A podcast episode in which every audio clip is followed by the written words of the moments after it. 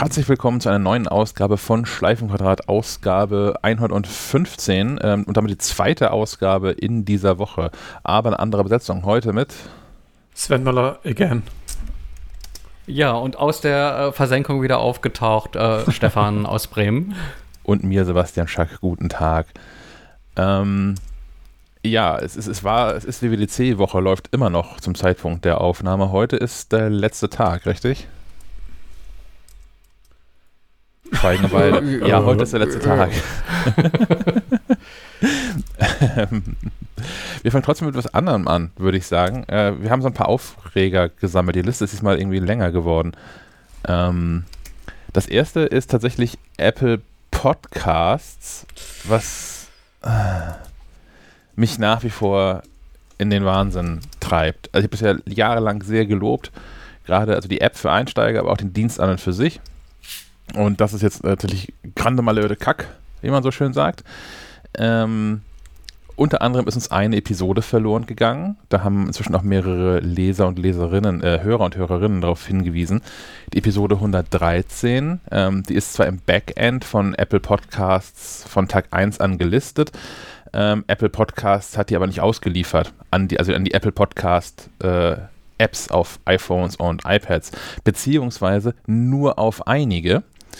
Ähm, ich habe das zum Beispiel direkt bekommen, nachdem ich hier mein iPad aktualisiert habe auf die iPadOS 15 Beta. Da war es dann sofort drin. Und ähm, ja, auch nur fünf Tage. Also, das klingt jetzt so, naja, ist gar nicht böse gemeint, aber äh, nur fünf Tage, nachdem ich dann eine Mail hingeschrieben habe an, an Apple, sag hier, was soll ich tun? Ähm, kam heute Morgen eine Mail, dass das irgendwie repariert sei. Und jetzt, jetzt pünktlich zur Aufnahme von 115 bekommen also alle Menschen, die Apples Podcast-App nutzen, die 113 ausgeliefert. Die war so super. Also die gilt es auf jeden Fall nachzuhören. Die war wirklich gut. Das ist die mit den, mit den, mit den, mit den Schreibtischen. Unter anderem, ja. Ja. Und da sind wir auch viel abgeschwoffen und viel blödes Zeug erzählt. Ja, das, das, das, sieht auch in den Statistiken aber auch doof aus. Ne? Ich habe, wenn man da mal in, in äh, Podlove guckt, ihr, die ihr Zugänge habt, ähm, die ist halt signifikant schlechter in der Performance als alle anderen Episoden drumherum. Hm. Ähm, aber ja, wie gesagt, ich gehe davon, also ne, zumindest die Downloadzahlen, die werden sich erholen, weil die jetzt ja zwangsausgeliefert wird an alle, die, also alle, die die Apple Podcast benutzen, bekommen die jetzt ja erstmal. Ähm, aber ja, hört, hört die auch gerne, die war äh, tatsächlich interessant und, und äh, auch unterhaltsam, finde ich. Die zweite Sache, die da kaputt ist, ist immer noch das Cover von Schleifenquadrat in äh, der Podcast-App. Das ist immer noch das alte Cover. Also, wenn ihr die Podcast-App aufmacht, ähm, seht ihr wahrscheinlich ein äh, Cover mit weißem Hintergrundbild und Fotos von uns. Also von uns dreien auf jeden Fall, aber äh, auch noch mit Kaspar, der ja schon länger Kaspar und Thomas sind auch noch drauf. Genau. Ähm, inzwischen haben wir ein schwarzes Cover mit äh, Memojis drauf, die Sven gebastelt hat. Ja, und da muss man mal sagen, da äh, sind wir Apple ja auch zuvor gekommen.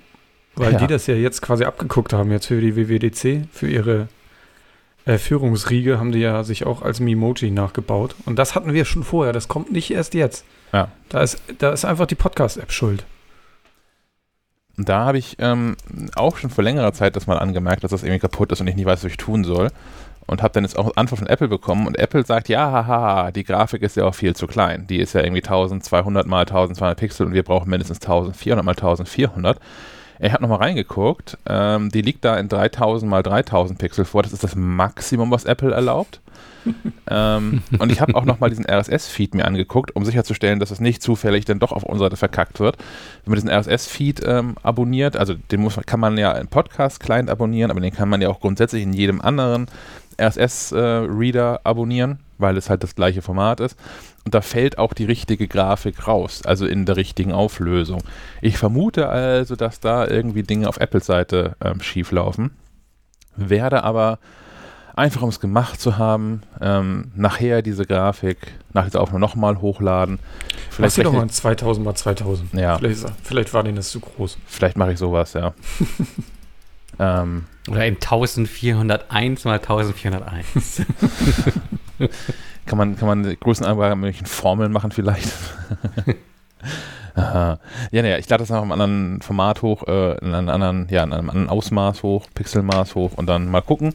Vielleicht bekommt ihr, die ihr diese Episode dann über äh, Apples Podcast-App hört, das sind, wie die Statistiken zeigen, gar nicht so wenige Menschen, dann mit dieser Episode auch das richtige Cover angezeigt. Vielleicht wird das einfach auch gefiltert, das Cover. Es gab doch irgendwie auch diese Geschichte von diesem einen äh, Bauern, glaube ich, der auf Facebook was über seinen Spargel schrieb und äh, den Spargel, ja, den, den, Spargel wohl in einer Position in der Hand hielt, äh, die den äh, Algorithmus ausschlagen ließ, äh, dass dieses Bild doch lieber nicht äh, der Öffentlichkeit zugänglich sein sollte, weil der Spargel für was anderes äh, gehalten wurde als für einen harmlosen Spargel. Hm. Das, aber, aber unser, unser Bild ist spargelfrei. Oh. Ist spargelfrei, ja. da habe ich ähnliches gesehen. Es gibt einen, einen amerikanischen Hersteller von so ähm, Kochzubehör im weitesten Sinne. Und ähm, der hat so eine, eine, eine Plastikhand im Angebot. Da sind so, so Dornen quasi drin, damit man da Butter vernünftig reinkleben kann, um, äh, um, um, um Maiskolben einzureiben mit Butter, ohne sich die Hände dreckig zu machen. Das ist, das, ist, das ist doch der Kerl von, von, von Reddit. Es gibt doch bei Reddit einen, der äh, sein Thema ist, er designt Produkte, die total unnutz sind. Und unter anderem war es dieser, dieser, dieser Butterhobel, äh, der halt irgendwie eigentlich gedacht ist, den Maiskolben zu hobeln, aber natürlich irgendwie so einen Beigeschmack hat, mit, dass da auch andere Dinge mit gehobelt werden könnten.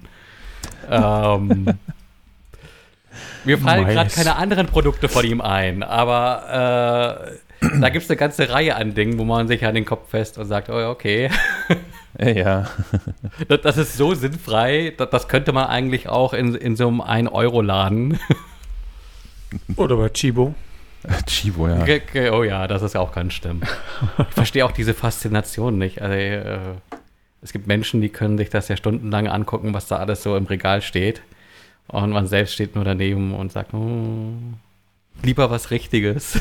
Also mal einmal auf den Plastikgehalt gucken, gerade bei der Wäsche, die sie so haben, und dann will man was anderes kaufen. Irgendwie die, die Thermounterwäsche, die zu 100% aus Polyester besteht. Und sagen, ja, ist zwar warm, aber auch nass dann. ah, naja. Ähm, was auch kaputt war, zumindest kurzzeitig, ist so gefühlt das ganze Internet. Ähm, zumindest das englischsprachige Internet. Ich bin da drauf gekommen, drüber gestolpert mit ähm, bei The Verge. Ähm, denn ähm, es war am, ich weiß gar nicht, Dienstagmorgen, Dienstagmorgen muss es gewesen sein, ähm, leitete TheVerge.com auf einen Google Doc einfach nur weiter, wo ein Artikel drauf stand, der gesagt hat, ja, hier ist alles kaputt, das ist es jetzt hier gerade, viel Erfolg, weiteren Leben, so sinngemäß. Und das ging wohl auch anderen äh, Websites so, also ähnlich. Äh, ich, ich, weiß es von, von aus eigener Anschauung von den New York Times und vom Guardian. Ich habe gelesen, dass auch amerikanisches Amazon betroffen war und CNN und Financial Reddit, Times. Reddit war auch down. Ja. Da habe ich es dann gemerkt. okay. ähm, ist eigentlich nur eine Erwähnung wert, weil ich das so, so großartig gelöst fand von, von The Verge. Ähm, dann da einfach die Domain umzuleiten auf ein Google-Dokument, wo einfach der Artikel dann drin stand, auch ohne Bilder und ohne alles. Ähm, was war passiert? Es Können Sie so lassen, oder? Ach nein, ich, ich finde die, die Videos von The World schon wirklich gut. Die würde ich ungern missen wollen. Ähm, was ist passiert? Es gibt ein äh, CDN, Content Delivery Network. Ähm, das äh, heißt Fastly. Äh, F-A-S-T-L-Y.com. Und offensichtlich hosten da diverseste größere Unternehmen große Teile ihrer Inhalte. Ähm, Content Delivery Networks sind insofern eigentlich ganz praktisch, dass man ähm, Inhalte, die man erstellt hat, die man zur Verfügung stellen möchte, ähm, quasi spiegelt und an verschiedenen Serverstandorten vorhält, was unter anderem so ein bisschen die Last verteilt, aber auch dafür sorgt, dass Wege möglichst kurz sind, also von so Menschen, die Seiten aufrufen wollen. So wie Amazon mit ihrem Lagern. Ungefähr, auch über ja. kleine Lager. ja. Ja. Okay. Ja. Ähm, ja, und die hatten wohl ähm, so, so ein Problemchen, was insgesamt von, ähm, als der Status auf Investigating umsprang, war es ungefähr 10 Uhr UTC-Zeit und äh, um 12.41 Uhr, also fast drei Stunden später, war es dann äh, endgültig behoben. ähm, aber schon eine Stunde später gefixt, aber nach drei, nach drei Stunden waren sie sicher, dass sie es auch wirklich repariert haben. Ähm, eigentlich eine ganz lustige Geschichte, zeigt aber auch nochmal, ähm, dass es Vorteile haben kann, sich nicht auf so Plattformen und sowas zu verlassen, sondern Dinge auch mal selbst zu hosten, wenn man es dann kann. Klar, ab einer gewissen Größe ähm, kann man es einfach nicht mehr mit dem eigenen äh, Amiga Webserver im Schrank oder der Treppe alles regeln, schon klar. Aber äh, ich war doch ein bisschen erschrocken darüber. Ja, wie fragil das auch ist. Genau. Ne? Ja. Ja. ja, aber selbst dann kannst du ja beim Sel Selbsthosten auch noch Probleme mit irgendwelchen DNS-Anbietern oder sonst was haben. Also ich glaube, so ganz auf Nummer sicher kannst du nie gehen. Das ist wohl richtig, ja.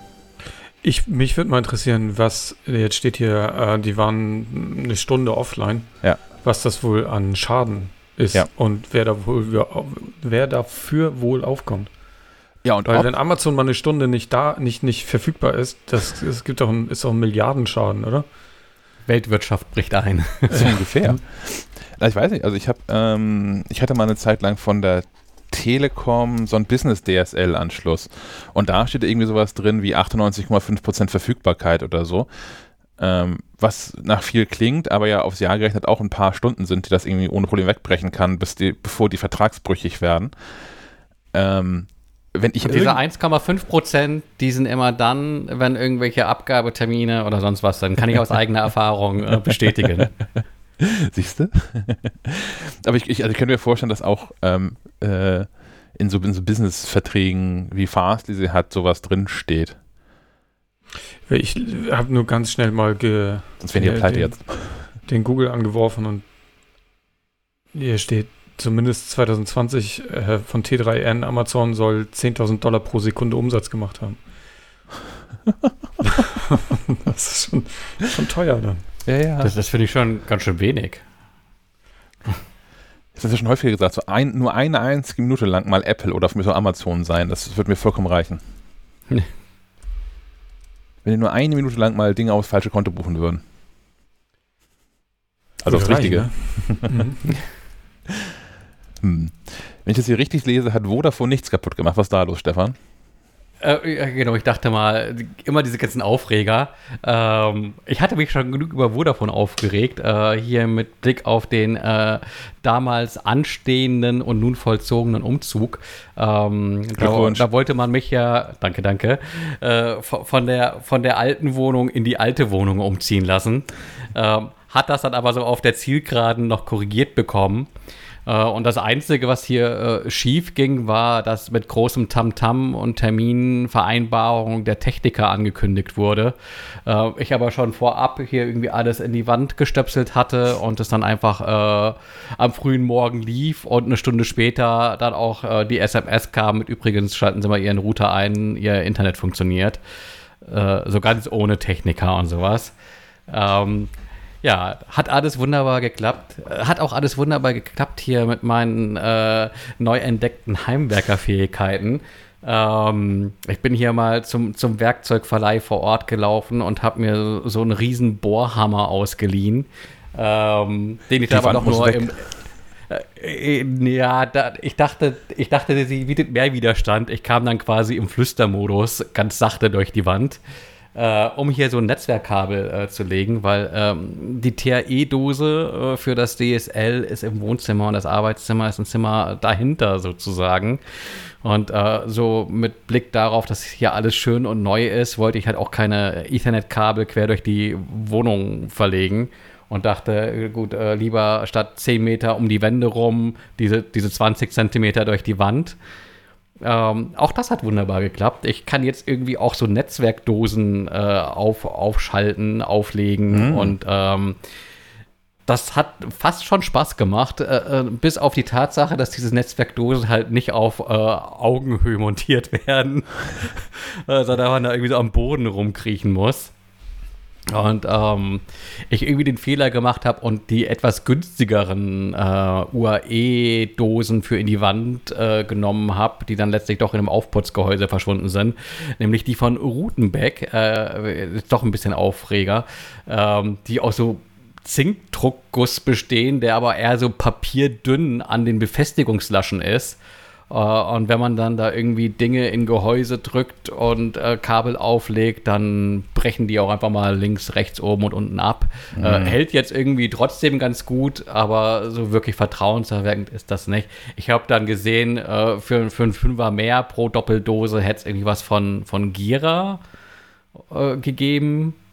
das sah vertrauenserweckender aus. Ähm, für, für die nächsten Dosen nach dem nächsten Umzug in 20 Jahren oder so, dann, wenn es da nichts Besseres als Ethernet gibt.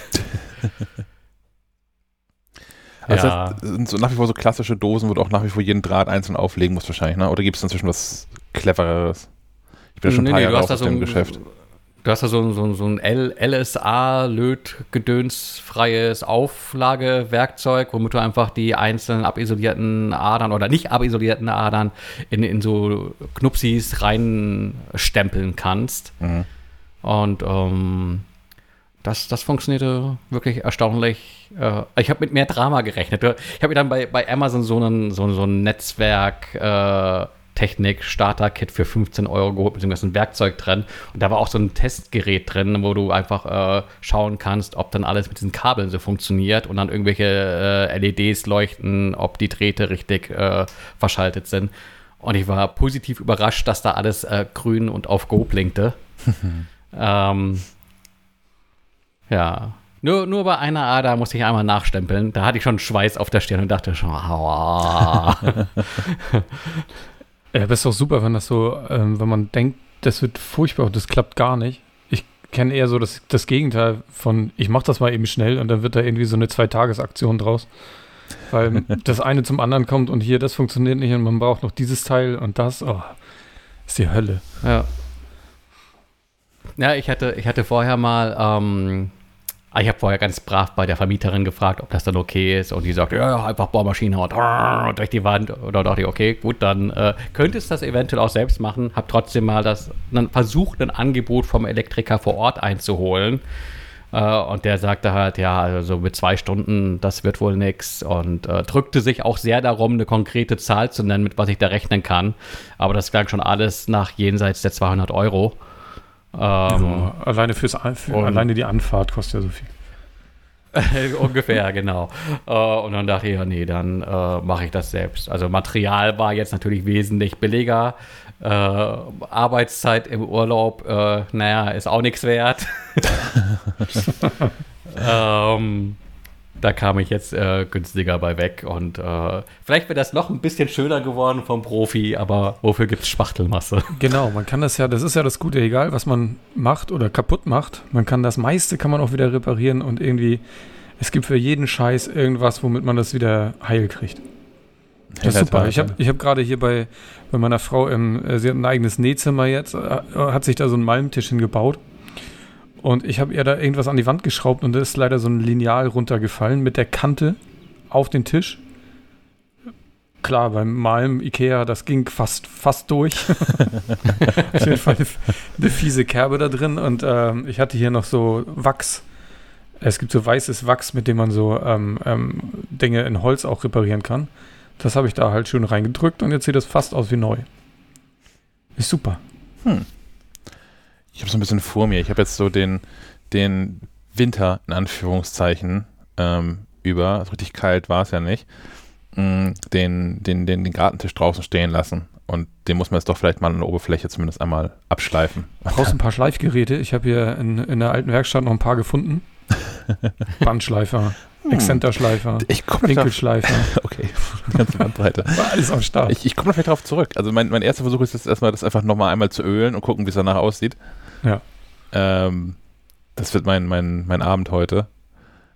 Und dann vielleicht schreibe ich dir am Wochenende nochmal panisch, dass ich, ich muss hier was schleifen. Oh ja, komm gibt, gibt, gibt schon so ein so, so ein Laien-Handwerker-Podcast, weil da gibt es bestimmt immer viel zu erzählen von, von Dingen, die, die kaputt gehen. Hände, die fehlen und so. Frag mal Finn Kliman. Oh ja. Obwohl der ist, ist, nicht, mehr, nicht mehr Laien, ne? Der ist schon. Inzwischen nicht mehr, aber. aber, aber der hat schon alle Finger verloren. so ungefähr. Ich glaube auch, wenn, wenn, muss das mit Video sein, damit Menschen sich richtig darüber aufregen können. Also, weil das, also, das wäre mein Ziel zumindest. So, wenn, wenn, wenn ich hier handwerklich tätig wäre, darf das auch keiner äh, sich angucken. Außer bei Elektrik vielleicht. Und, und ich glaube, Arbeitsschutz erst. Uh. Ja. Und ich glaube, das wäre echt mein Ziel. Wenn, dann muss es halt so katastrophal sein, dass da Profis ständig vom Fernseher sitzen oder vom, vom iPhone, wo auch immer sie das gucken, und sich ständig mit der Flache an den Kopf schlagen. Ja, ich das Gerät anschreien. Oder? ähm, es, davon gibt es aber auch ganz viel. Ich habe hier auch versucht, also ich habe hier so eine Matschküche aus Paletten gebaut. Und äh, Paletten sind zwar einfach zu kriegen, gerade jetzt, wo das, wo, wo, wo Holzkrise ist und alles wahnsinnig teuer ist, aber die sind halt sehr, sehr schwierig klein zu kriegen. Hm. Ähm, das hatte ich schon mal versucht, bin kläglich gescheitert. Da habe ich mir auch so ein YouTube-Video angeguckt, wie man das wohl am schlausten macht. Und das war auch so ein Hobby-Heimwerker, der das mal zu, in seiner Garage vorgemacht hat. Das hat mir sehr geholfen. Also es gibt diese Videos überall. Was mit, mit, mit, mit der kleinen Bosch-Handkreissäge geht das nicht?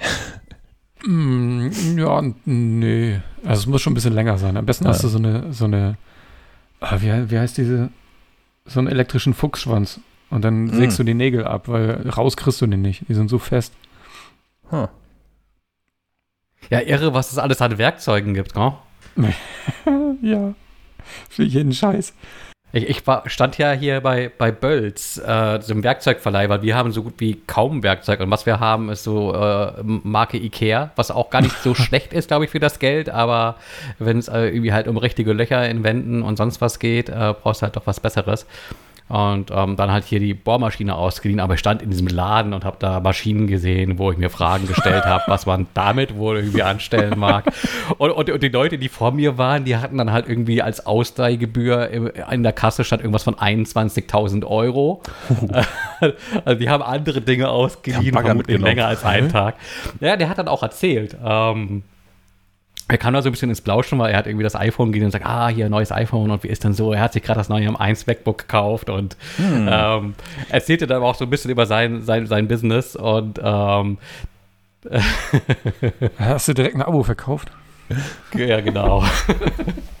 äh, nee, er sagte, deren Geschäft ist inzwischen äh, an, an Bauunternehmen auszuleihen, die halt gar nicht mehr so den Bestand an, an Hardware haben, sondern wenn hier, wie jetzt bei Bremen, Amazon so ein neues äh, Lager baut, äh, und dann kommen die ganzen Bauunternehmen an und leihen sich halt Dinge äh, aus, die halt in der Anschaffung sonst mal 100, 200.000 Euro kosten und diese für einen Bruchteil dessen halt über Zeitraum X äh, gemietet bekommen. Ja, ist doch voll schlau. Ja. Also, finde ich super. Ich mache das auch so. Ich finde das Line ja auch clever. Also ich finde natürlich, also man, man, man sollte schon irgendwie was haben, um mal ein Loch in die Wand zu bekommen. Man sollte irgendwas da haben, um mal was zusammenschrauben zu können und so. Oder auseinanderkloppen. Also die, die, die, die, die ganz basalen Dinge. Aber ich habe auch, ich habe ich hab einen Freund, der immer darauf besteht, man muss irgendwie, man muss Werkzeug muss man selbst haben und dann auch hier Bosch, die blaue Serie, die Profi-Serie, darunter geht das alles irgendwie nicht.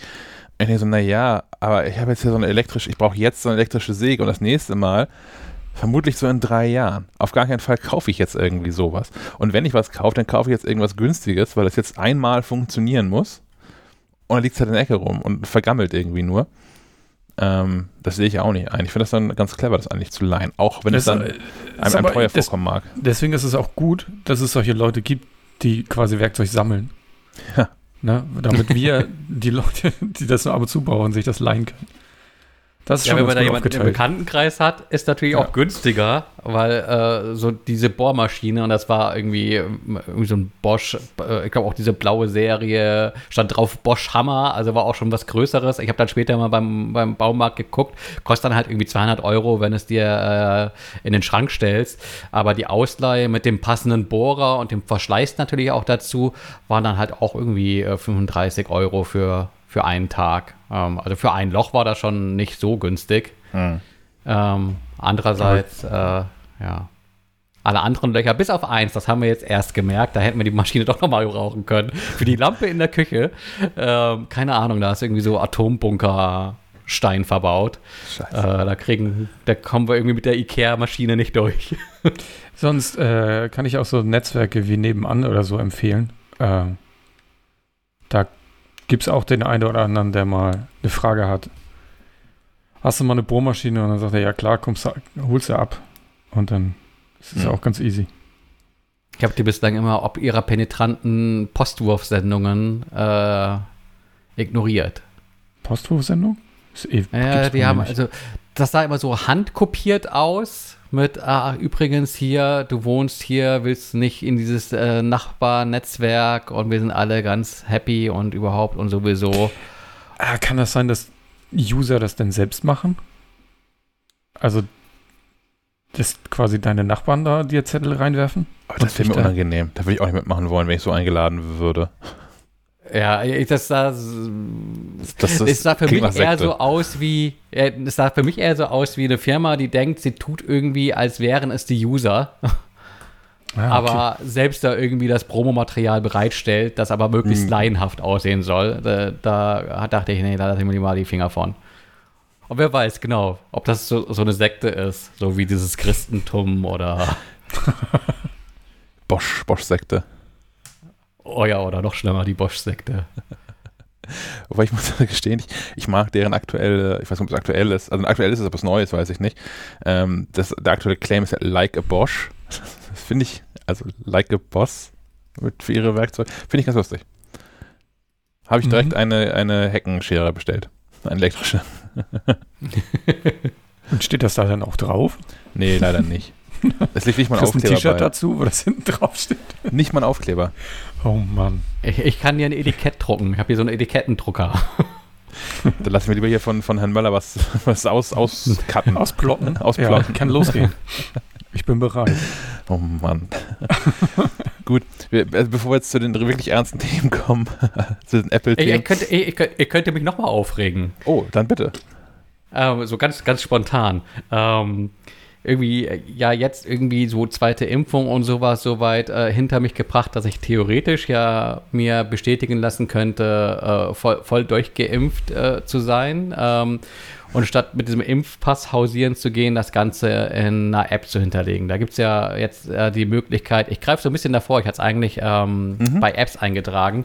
Ähm, ab Montag soll man ja äh, in die ähm, Corona-Warn-App und die Kopfpass-App ähm, quasi das äh, digitale Impfzertifikat hinterlegen können. Mhm. Und äh, all diejenigen, die in Impfzentren zuletzt geimpft wurden, bekommen wohl einfach Post und kriegen da so einen QR-Code, den sie einscannen können mit den beiden Apps, um da ihr Zertifikat auf Smartphone zu bekommen, das sie alternativ zum Impfpass verwenden können.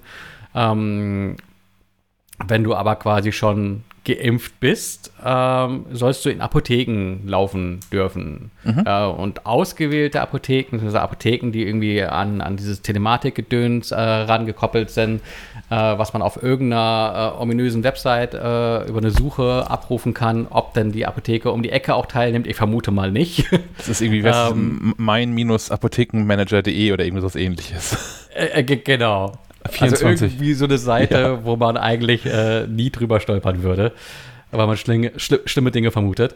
Ähm, kann man in die Apotheke gehen mit dem Impfpass, mit dem Ausweis, legt das dahin und äh, wenn ich das so richtig sehe, macht die Apotheke nichts anderes, als zu gucken, ah ja gut, äh, die Person auf diesem Impfpass ist die gleiche wie die hier auf diesem Ausweis. Ich drucke hier mal eben einen QR-Code aus mhm. und darf dafür 18 Euro abrechnen. Ähm, wo ich so ein bisschen ratlos bin, was dann diese Subventionierung äh, der Apotheker Schon in den wieder. vergangenen, ja, also irgendwie den falschen Beruf ergriffen. Ne? Definitiv. Also, als Apotheker machst du so viel nicht falsch. Kannst du auch mal rumjammern alle, aber ich glaube, so viel falsch machst du einfach nicht. Ja, schon allein diese Geschichte mit den Masken. Also ich habe das dann auch äh, hier in der Apotheke gehört, mit was der EK ist und was die halt abrechnen dürfen. Und klar wird dann immer argumentiert, man hat ja auch die Arbeit mit der Beschaffung und die Mitarbeiter machen ja nichts anderes mehr, aber äh, das sah eigentlich zu keinem Zeitpunkt außer vielleicht die ersten zwei Tagen, wo du dir irgendwelche Masken rausholen konntest, so aus, als hätten die tatsächlich mehr Arbeit. Also wer wirklich stöhnen kann und darf, das sind ähm, die Hausärzte. Mhm. Und ich glaube, da gar nicht mal so sehr die Ärzte, sondern vor allem ähm, das, das, das, das nicht-medizinische Personal, in dem Sinne, die, die irgendwie an der Anmeldung sitzen und, und Termine machen und sowas. Ähm, ich glaube, die kommen ganz schön in Schwitzen, die haben die Arbeit. Aber dass Apotheker da irgendwie. Ich meine, wenn, wenn wir Apotheker, Apothekerinnen unter unseren Hörern äh, haben und, und, die uns darlegen können, was das für ein immenser Aufwand ist, ich, ich weiß auch nicht ganz genau, wie die Vergütung anfällt. Also es gibt ja diesen, diese 18 Euro, die im Raum stehen, aber es ist, glaube ich, auch abhängig davon, ähm, die wievielte Impfung das quasi ist, ähm, die du da irgendwie bestätigt bekommst. Und äh, aber bei mir im Kopf ist, die Apotheker bekommen 18 Euro. Und selbst wenn es irgendwie ein verringerter Satz wäre, also äh, das muss schon deutlich niedriger sein, sein, als dass es bei mir irgendwie im Kopf in Relation zu einer erbrachten Leistung stehen würde. Und ich denke mir ganz ehrlich, wa warum ist das immer alles so kompliziert? Auch überhaupt mit der Corona-Warn-App und äh, den Impfterminen und sowas. Ähm, letztlich liegen doch diese ganzen Daten bei den Krankenkassen. Ähm, ja, aber da sind die doch irgendwie nicht datenschutzkonform irgendwie abgelegt oder irgendwas sowas war da doch. Ja, aber vielleicht kann man es äh, an einigen Stellen mit dem Datenschutz auch äh, übertreiben. Also man bremst aber sich da irgendwie selbst aus. Äh. Jetzt schweifen wir sehr weit ab, aber zumindest irgendjemand wusste, also weil meine Frau hat irgendwann auch die, die Masken gekriegt und war äußerst verwundert, weil sie bislang nicht, äh, nicht wusste, dass sie eine Vorerkrankung hat. und es war auch nicht zu klären, woher das kommt. Na, eine Zeit lang hat das ja, ich weiß nicht, ob es heute schon auch so war, eine Zeit lang hat das ja die, die Post äh, geraten über, über ihre Datenbank. Mhm. also über, über, äh, über Namen zum Beispiel. Okay. Wenn es irgendwie altdeutsche Namen waren, war es schon gleich, äh, wenn, wenn, deine Frau Gerlinde heißt oder sowas, dann hat sie wahrscheinlich äh, eine Doppelpackung Masken bekommen. Ja, so ähnlich. Naja, aber meine Tochter auch. Naja, aber das ist, naja. Okay, das ist merkwürdig. Ja, also jetzt ja. ohne den, den, Namen der Tochter verraten zu wollen, aber das ist merkwürdig, dass die dann. Ja, da, da wird es ja irgendwelche Informationen gegeben haben. Ich verstehe das auch alles nicht. Ich habe das auch mit diesen ganzen äh, Impfungen nicht verstanden, warum das, warum es nicht einmal eine Liste gab mit Leuten, ja. die Bock haben und dann arbeitet man die von oben nach unten ab nach Priorität. Das da hätte man eine riesen Excel-Liste anlegen können und dann wäre wär man fertig damit. Warum das immer alles so kompliziert wow, die, ist, weiß ich nicht. Die, die Excel-Liste mit, mit, mit 90 Millionen Einträgen hätte ich gern gesehen. ja, was weiß ich. Ja, ähm, Numbers kann das nicht. ähm, aber ich muss noch mal einmal kurz nachfragen wegen dieser Impfnachweis. Das kann, in welchem Fall kann das nicht der Hausarzt machen? Der Hausarzt kann das, glaube ich, auch machen, wenn man ähm, die äh, zweite Impfung ähm, ihm quasi nachweisen kann. Aber der muss erst die Software dafür haben und die ist, glaube ich, erst, äh, ich glaube, gelesen zu haben, äh, irgendwann im Juli soweit. Und die Apotheken können halt jetzt schon softwareseitig loslegen, so sie dann irgendwie dieses Programm nutzen, das da irgendwie benötigt wird und da die Anbindung besteht. Da wartet auch schon die nächste Überraschung auf uns, ähm, nämlich das E-Rezept.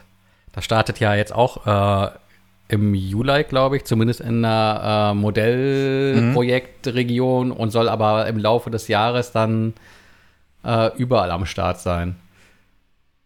Also so sehr das alles holpert äh, und Dinge da äh, nicht so richtig laufen, äh, ist ja schon irgendwie so ein, zumindest ein kleiner Schub in Sachen Digitalisierung äh, in den letzten Monaten äh, zu erkennen. Also es passieren irgendwie Dinge. Ich finde auch, also es, äh, abgesehen von den, von den Abrechnungspauschalen, die da irgendwie so drinstehen, ähm, diese ganze Impfpass-App-Geschichte und abgesehen davon, dass die eigentlich längst schon fertig sein dürfen und man sich letztes Jahr schon drum kümmern können. Aber so wie das jetzt umgesetzt worden ist, finde ich eigentlich durch die Bank weg gut. Also auch, dass es irgendwie schnell und unkompliziert für mich ist, ähm, der ich jetzt schon durchgeimpft bin, dann halt ab Montag hier zur Apotheke gehen zu können und da dann mehr so einen QR-Code zu, QR zu holen, dass sie daraus gelernt haben aus der Debatte um die Corona-App, dass es von vornherein jetzt so ein dezentraler Ansatz ist. Ähm, das gefällt mir schon alles. Tja, und E-Rezept, ich bin gespannt, wie das am Ende so funktioniert.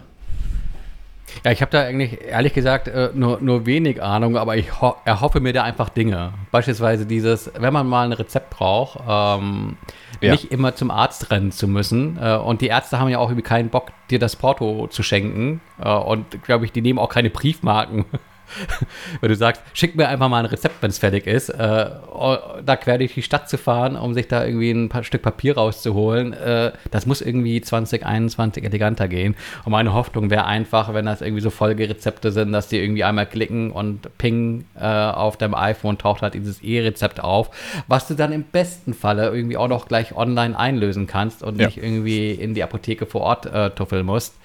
Ähm, wobei das ja inzwischen auch relativ Latte ist, zumindest was irgendwie diesen Kosten, ähm, die Kostenersparnis angeht, weil da haben ja die Apotheker vor Ort auch erfolgreich äh, lobbyiert, ähm, dass Online-Apotheken quasi keine Preisvorteile mehr rausgeben dürfen. Und das letztlich egal ist, ob du jetzt bei Doc Morris oder Shop Apotheke oder so bestellst oder halt äh, äh zum ich möchte nicht sagen Halsabschneider um die Ecke, aber hat, die Apothekenpreise, der Begriff kommt ja nicht von ungefähr. Ja. Aber vielleicht kann man es komplett durchautomatisieren. Also weißt du, wie jetzt auch bei, bei Banken und bei uns Finanzwesen mit dieser ähm, PSD2-Direktive, dass alle auf alles zugreifen können.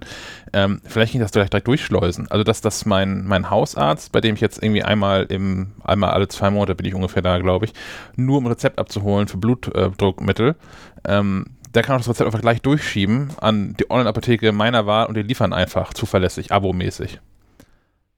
Da brauche ich eh immer. Die brauchen vorher einmal die Bestätigung, dass ich das immer noch brauche, nämlich das, das Rezept. Vielleicht kann, man, kann ich einfach dann über irgendeine Plattform meinen, meinen Hausarzt direkt mit der Apotheke verknüpfen und dann wird das halt hier hingeliefert. Ja, da ist auf jeden Fall Potenzial, ne? Ähm, ich hätte ja auch noch einen Aufreger, nämlich den, dass ich feststelle, dass, dass wenn man unterm Dach wohnt, dass, dass die Temperaturen andere sind als im zweiten Stock. Ja, das lasse ich dir einfach nicht durchgehen als neues Thema. das eine Erfahrung, die wir alle schon mal gemacht haben. äh, ja, ja, Ich, ich mach mal eben das Fenster auf Kipp. Äh, einen Augenblick. Ja. Sonst äh, falle ich ja gleich vom Stuhl. Aber auch immer die Frage ist, was sinnvoll ist. Ne? Bei mir ist es so, ich habe mein, mein Bürofenster ist hier nach Süden raus. Das heißt, so ab 12 Uhr möchte ich das zumachen und am besten auch die, die Jalousien zudrehen, weil halt die Sonne draufsteht hier. Da bleibt es kühler, wenn ich das Fenster zu habe. Aber ist in jeder, in jeder Wohnsituation wahrscheinlich auch anders. Fenster auf hilft hier irgendwie auch nur bedingt. Fenster auf bedeutet hier aber auch, ich lasse den Baustellenlärm rein. Ähm, ich bin und ja jetzt zur anderen Seite. Kommt bestimmt gleich. Ach so. Äh, die Müllabfuhr ist zur anderen Seite und die war heute auch schon freundlicherweise um, um, um gefühlt 5.35 Uhr äh, da, um, um mich zu wecken. Das ist echt ähm, früh. Ja. Aber jetzt, jetzt höre ich auch leider die Paketmänner nicht mehr so richtig. Vorher konnte ich immer äh, per Gehör, wusste ich schon, okay, UPS ist da, DRL ist da. Am Reifengeräusch. Äh, mich hier so, ja, ja, ja. Ich hätte zu, zu Wetten das gehen können. aber ähm, ja, nee, jetzt, jetzt bin ich hier auf die, auf die Klingel angewiesen. Ähm, auch das spannend. Ähm, äh, wenn man umzieht, hat man wenn man, äh, wie heißt das, wenn man eine Reise macht, dann hat man irgendwas zu erzählen. Das mhm. ist beim Umzug ganz ähnlich. Ähm, wir wohnen ja über zwei Etagen und äh, so in zwei Wohnungen und hatten das Problem, ähm, dass man ja nie so genau weiß, in welcher Wohnung man äh, ist und wo dann jemand klingeln sollte, wenn er so ein Paket loswerden will. Und ich hier schon panische Angst hatte, äh, oben im Arbeitszimmer zu sitzen und äh, wichtige Paketsendungen zu verpassen, weil der Paketmann dann doch nur irgendwie eine der Klingeln betätigt. Und äh, habe mir da irgendwie schon Pläne zurechtgelegt mit Funkklingel und ähm, äh, Gegensprechanlage aufschrauben, Funkmodul reinkleben und irgendwie so einen äh, Funkgong hier irgendwo in eine Steckdose stecken. Und schon Dinge bestellt äh, für, für, für 100 Euro damit hier Sachen funktionieren. Und äh, dann irgendwie mal in die Anleitung geguckt von dieser Gegensprechanlage und festgestellt, wenn man da irgendwelche magischen Tasten drückt und äh, die Klingel betätigt, kann man diese Gegensprechanlage auch so anlernen, dass eine äh, Klingel an der Tür es in mehreren Wohnungen äh, läuten lässt. Und habe das Problem dann quasi für, für 0 Euro gelöst bekommen. Ähm, kam dann aber auf die Idee, und jetzt, jetzt den Bogen zurück zum Thema Apple und Mac, ähm, dass man da ja irgendwie auch HomeKit-Gedöns vielleicht mit dran bekommt an so einen Türöffner, Gegensprechanlage oder zumindest irgendwie was, was äh, den Namen Smart verdient. Und jetzt habe ich mal geguckt, von, von Nuki gibt es quasi auch in Ergänzung zu deren äh, smarten Türschloss Schloss, ähm, den Nuki Opener. Ähm, das ist so ein Modul, das klemmst du ähm, einfach an die Gegensprechanlage an äh, von Herstellern wie Rito oder sowas und ähm, keine Ahnung, zwei, drei Drähte, die du irgendwie legen musst. Das Ganze wohl auch äh, mit autarker Stromversorgung über Batterien und das Ganze dann auch äh, quasi frei von irgendwelchen ähm, äh, Dingen, die du Vermieter irgendwie vorher fragen müsstest, ob du es darfst. Uh, und uh, das Modul uh, klingt sich dann ähm, so in Nuki über deren Bridge ein, dass du halt quasi unterwegs auch ähm, Nachrichten erhältst mit, ey, es hat gerade bei dir gelingelt aber auch ein, möchtest du die Tür aufmachen? Ähm, oder auch aus der, äh, aus der Ferne öffnen kannst, aber auch Berechtigungen verteilen kannst an andere, die dann irgendwie die Tür öffnen können. Ähm, das fand ich ganz clever. Ähm, das steht jetzt hier mal so äh, für die nächsten Wochen als, als Projekt ein, da mal ein bisschen rumzuschrauben. Ich bin gespannt. Ich habe nur keine wirklich HomeKit-kompatible Lösung gefunden, wenn dann nur Dinge, die äh, über Homebridge oder sowas äh, funktionieren und dann halt äh, oder irgendwelche Schaltungen mit irgendwelchen Re Relays und dann kriegst du irgendwie Nachrichten vom Fenstersensor, den du damit verbaust, wenn mhm. irgendein Relais auslöst. Und das dachte ich, nein, nee, das ist, äh, das ist zu freakig. Und äh, da ich auch äh, nicht äh, der geborene Elektriker bin und im Zweifelsfall immer das, äh, das Falsche der zwei Kabel erwische, äh, dachte ich, ja, nee, nee, dann nimmst du lieber die äh, einigermaßen trottelsichere Lösung. Das klingt sinnvoll. Was macht ihr eigentlich heute Abend?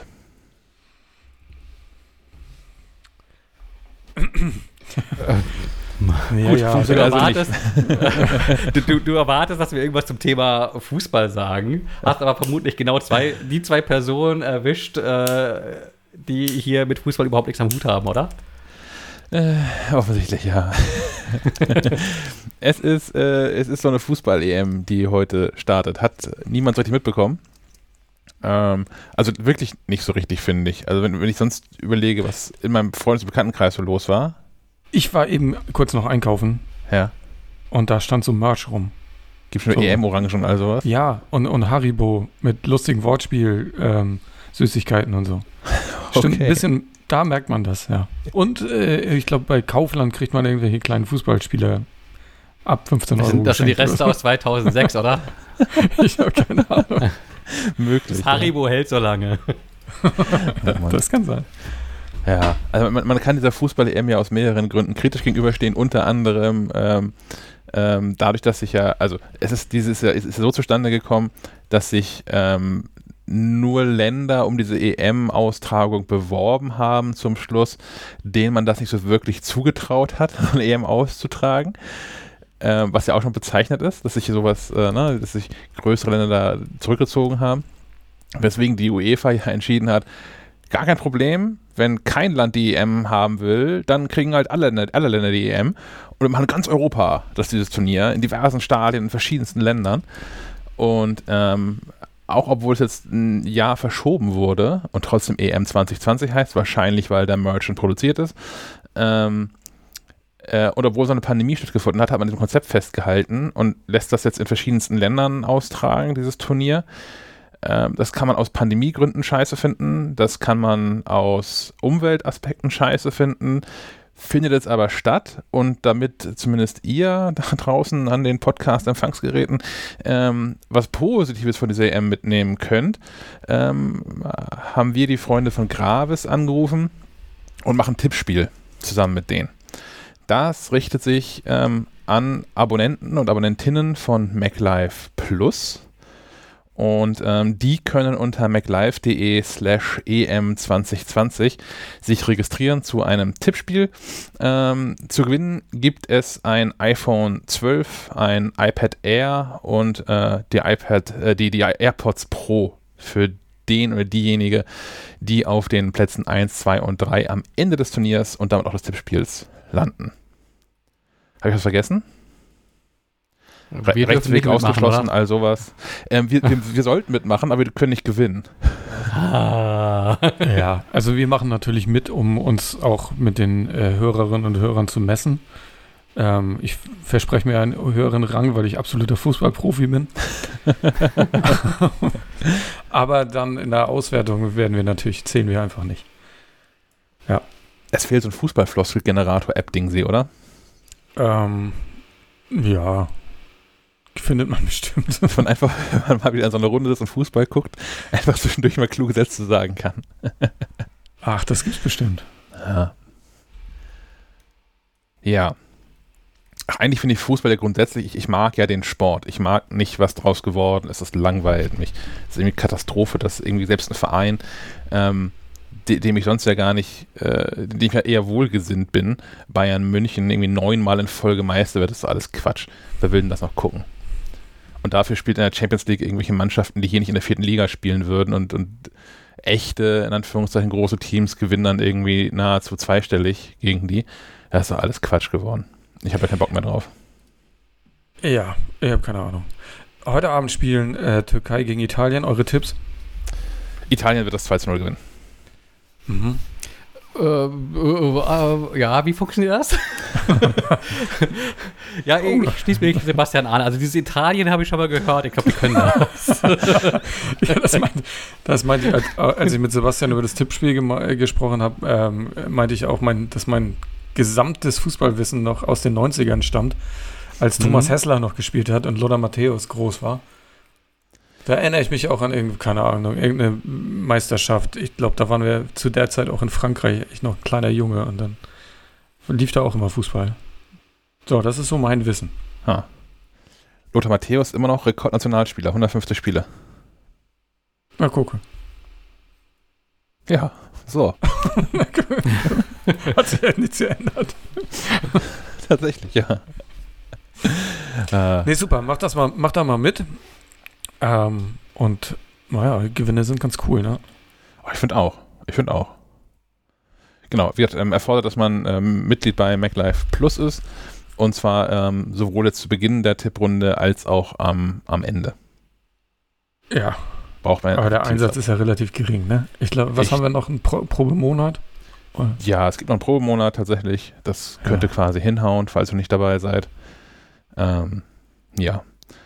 Und falls ihr euch jetzt im Probemonat klickt und dann aber so, einen- so einen Preis gewinnt, dann könnt ihr vielleicht einfach Abonnent bleiben. das das wäre nur fair. Gut.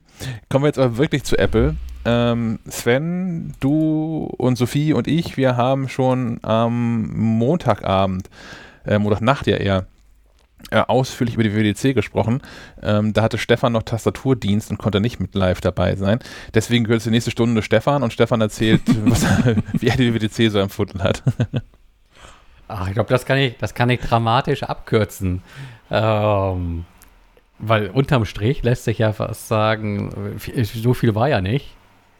Ähm, und, und das mag vielleicht irgendwie auch äh, die Quintessenz des Ganzen sein, dass Apple das, äh, die ganze Veranstaltung ja durchaus bewusst äh, wieder auf äh, ein Niveau runterkocht, ähm, dass sich halt in erster Linie an Entwickler richtet.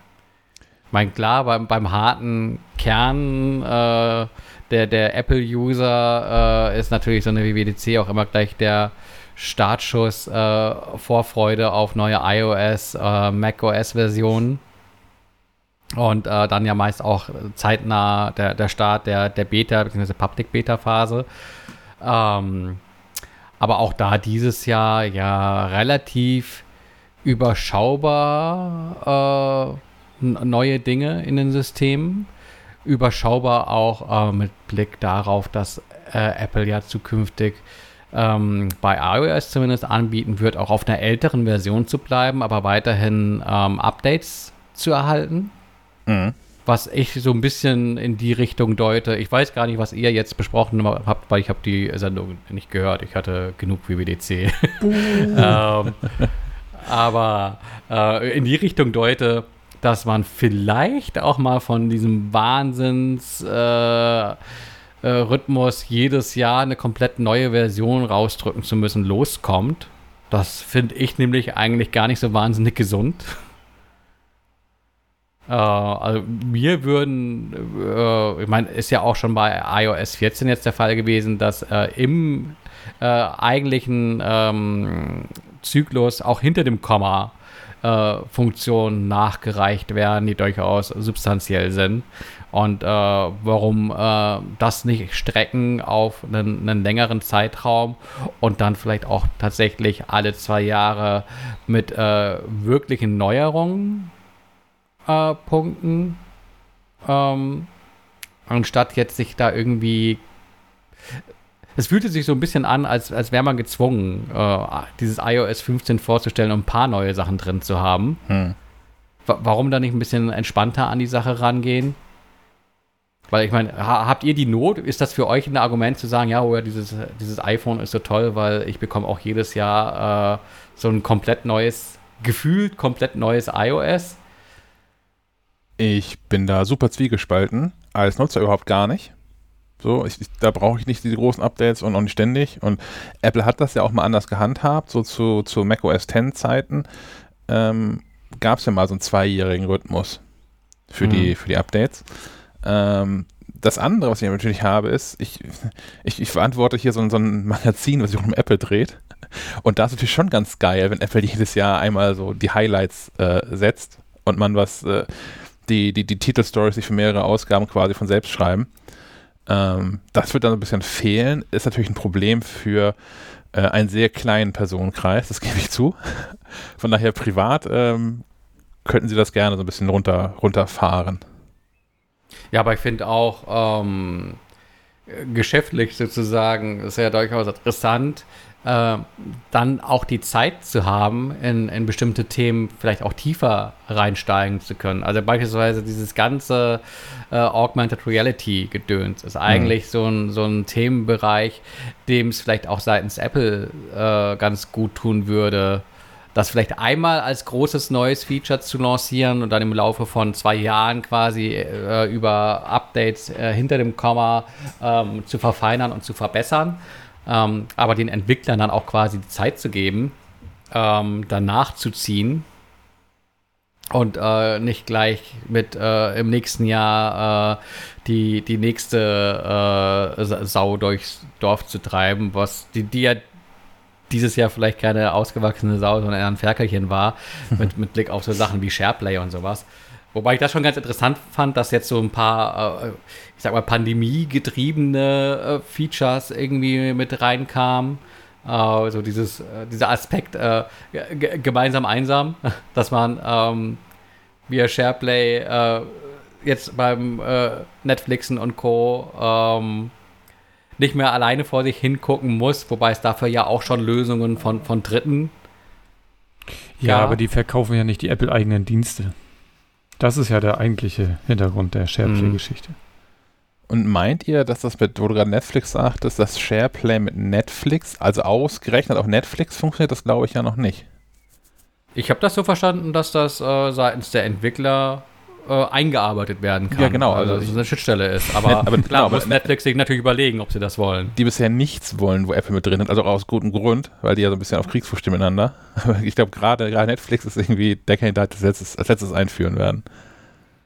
Hat, hat Netflix so eine Funktion?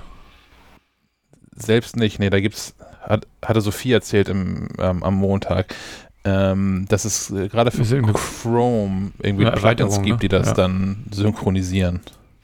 Naja. Ja.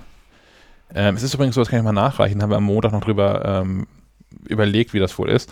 Ähm, inzwischen gibt es da Gewissheit drüber, dass beide Seiten oder alle Teilnehmer an dem FaceTime-Call, in dem SharePlay stattfindet, äh, müssen diesen entsprechenden Dienst abonniert haben. Es ist also nicht so, dass jetzt irgendwie deine Musik aus Apple Music mit anderen geteilt würde, sondern du musst dann auch Apple Music haben. Und wenn du. Hab, habt ihr das anders erwartet? Also, ich, das liegt doch auf der Hand, dass man. Nö, ich habe es nicht anders erwartet, aber es war unklar. Fraglich. Fraglich ja. zu dem Moment. Mhm. Ähm, und auf der anderen Seite, naja, es ist halt auch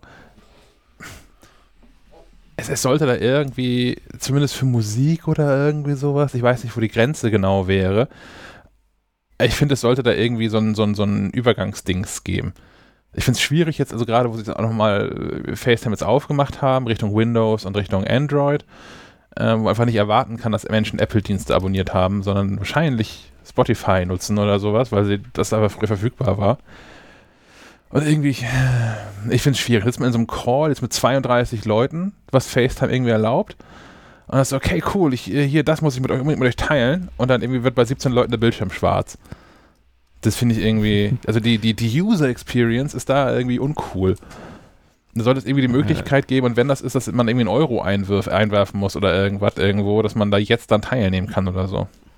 Bring Menschen nicht auf Ideen. Ähm, du, du musst einfach deinen Freundeskreis anpassen. Sie müssen gleich so ein Formular ausfüllen und wenn sie halt bei Android, Welche Dienste sie haben. iOS, genau, das falsche Kreuz machen. Mit Menschen, die kein Disney Ja. Plus haben, rede ich nicht mehr.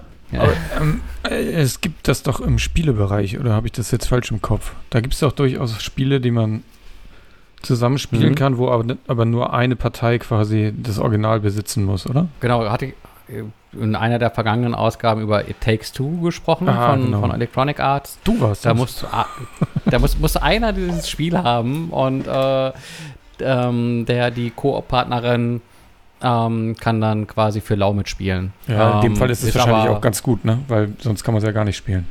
Ja. Äh, genau, es sei denn, man, man Ja. spielt mit den Füßen noch. die andere Figur oder so. Na, jetzt, wo du, wo du geimpft bist, wachsen ja noch zwei weitere Arme einfach und dann. Ja, ich weiß nicht. Also ich, ich habe das noch nie genutzt, äh, dieses äh, Watch Party oder äh, auch, ich hatte noch nie den Drang, jetzt während eines FaceTime-Calls, den wir ja, haben wir festgestellt, eh selten machen, aber auch da irgendwie irgendwas zu teilen. Ich weiß nicht, ich bin gespannt, wie das angenommen wird und was das für eine Auswirkung hat. Ja, vor allem das Timing ist natürlich jetzt so, äh, dass ich drücke die Daumen, diese Pandemie ähm, so im, im gröbsten überstanden sein könnte äh, und es vielleicht gar nicht mehr so die Not gibt, äh, dass Leute sich nicht äh, auch gemeinsam auf die Couch äh, setzen könnten. Ach, Um- warte, um- warte den Herbst mal ab. Ja, andererseits, ich glaube ich glaub tatsächlich, ich merke das auch an mir selbst, wenn ich jetzt so viele Menschen sehe, ich bin da, äh, war da sowieso nie ein großer Fan von, aber ich bin tatsächlich noch mehr entwöhnt durch, durch das quasi selbstgewählte Exil, weil ich da auch schon sehr drauf geachtet habe, wenig Kontakt zu haben und wenig rauszugehen. Ja, ich bin, ja, mal gucken, wie das alles so wird. Ähm, nett fände ich es auf jeden Fall, wenn, wenn, wenn FaceTime dann jetzt zumindest im Apple-Umfeld andere Präsentationssoftware auch ablösen kann. Also bisher nutzt man ja, nutze ich vor allem immer dann gerne Zoom, wenn ich weiß, dass ich irgendwie einen Vortrag halte oder, ne, oder länger irgendwas zeigen muss oder so, weil Zoom dann irgendwie in meiner Erfahrung die beste Bildqualität bietet. Und das einfach alles so in Bordmitteln drin zu haben, fände ich schon irgendwie ganz geil. Ja, und vor allem die Öffnung äh, in Richtung äh, anderer Plattformen, dass du Ja. eben auch äh, unter Android etc. teilnehmen kannst. Äh, wobei ich da auch das Gefühl habe, das macht Apple natürlich auch nicht aus, aus Nächstenliebe, sondern äh, die Stimmung ist ja schon die, äh, dass ähm, Kartellwächter Apple auf dem Schirm haben. Ähm, und allein so Geschichten wie, wie mit den AirTags als, als, als Beispiel, dass zuerst eben diese Öffnung des Find My-Netzwerks angekündigt wurde, Drittherstellerprodukte äh, angekündigt äh, worden sind und dann erst äh, Wochen später sozusagen das eigene Produkt gezeigt wurde. Hatte für mich auch gleich sowas, wir nehmen mal den, den Kritikern äh, gleich im Vorfeld den, den Wind aus den Segeln. Ja. Und ähm, hier ist es vielleicht so ein bisschen nachgelagert, äh, die Reaktion, aber auch da äh, für, für mich durchaus ersichtlich mit, ja, man will da irgendwie Ärger vorbeugen und äh, wenn es dann halt nicht anders geht, öffnet man sich in Richtung Dritter, äh, um da nicht als der böse Monopolist dargestellt zu werden, weil man ja andererseits im guten Licht dastehen will, ähm, weil man äh, sich in, ja, auch wirklich äh, in Sachen Datenschutz und Privatsphäre äh, bemüht. Ähm, aber ich glaube, äh, da, das Image kann man halt auch schnell wieder kaputt machen, äh, wenn, wenn die öffentliche Meinung äh, umkippt und man sagt, ja, aber dieses Apple, ähm, da schließt ja alle anderen aus. Ich glaube inzwischen, dass das ein sehr amerikanisches Thema ist, weil Apple hier halt gar nicht so groß ist. Also in den USA, weil gefühlt jeder ein iPhone hat, also der, der Marktanteil ja signifikant größer ist von Apple, als es hierzulande ist, ist das Thema auch viel offensichtlicher, weil du halt schnell mal Außenseiter bist, wenn du kein iPhone hast oder wenn du kein Apple-Gerät hast und deswegen irgendeinen nicht nutzen ähm, kannst oder so. Während hier ist es ja eher andersrum. So, hier nutzen die alle WhatsApp und du musst dich da irgendwie unterordnen in so einer Gruppe, weil du derjenige bist, der ein iPhone hatte, so gefühlt auf jeden Fall. Ja, zumindest wie größer die Gruppe ähm, wird.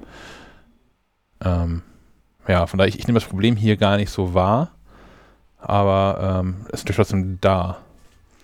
Was ich bei, äh, wo du gerade bei Datenschutz warst, ähm, noch cool finde, das ist mir auch erst im Nachhinein, habe ich es erst gelesen, ähm, Apple hat ja diverse Sachen vorgestellt in Richtung Mail. Also unter anderem diese, diese Tracking-Pixel, Newslettern zu unterbinden und all sowas. Und was im Herbst auch kommen wird, ist, dass man seine eigene Mail-Domain mit iCloud nutzen kann. Das geht bisher nicht. Also wenn man jetzt eine eigene äh, äh, Webadresse hat, hier stefanmolz24.com, ähm, dann wo jetzt Elektrikerarbeiten angeboten werden oder so, ähm, dann, dann, kann diese Adresse jetzt auch äh, bei, direkt bei, bei Apple in der iCloud gehostet werden. Bisher konnte man Alias anlegen und konnte von dieser Adresse dann auch ähm, Mails verschicken, ähm, aber die ging halt woanders dann ein, nämlich auf dem Server, wo diese Mailadresse auch, äh, oder diese Domain auch konnektiert war.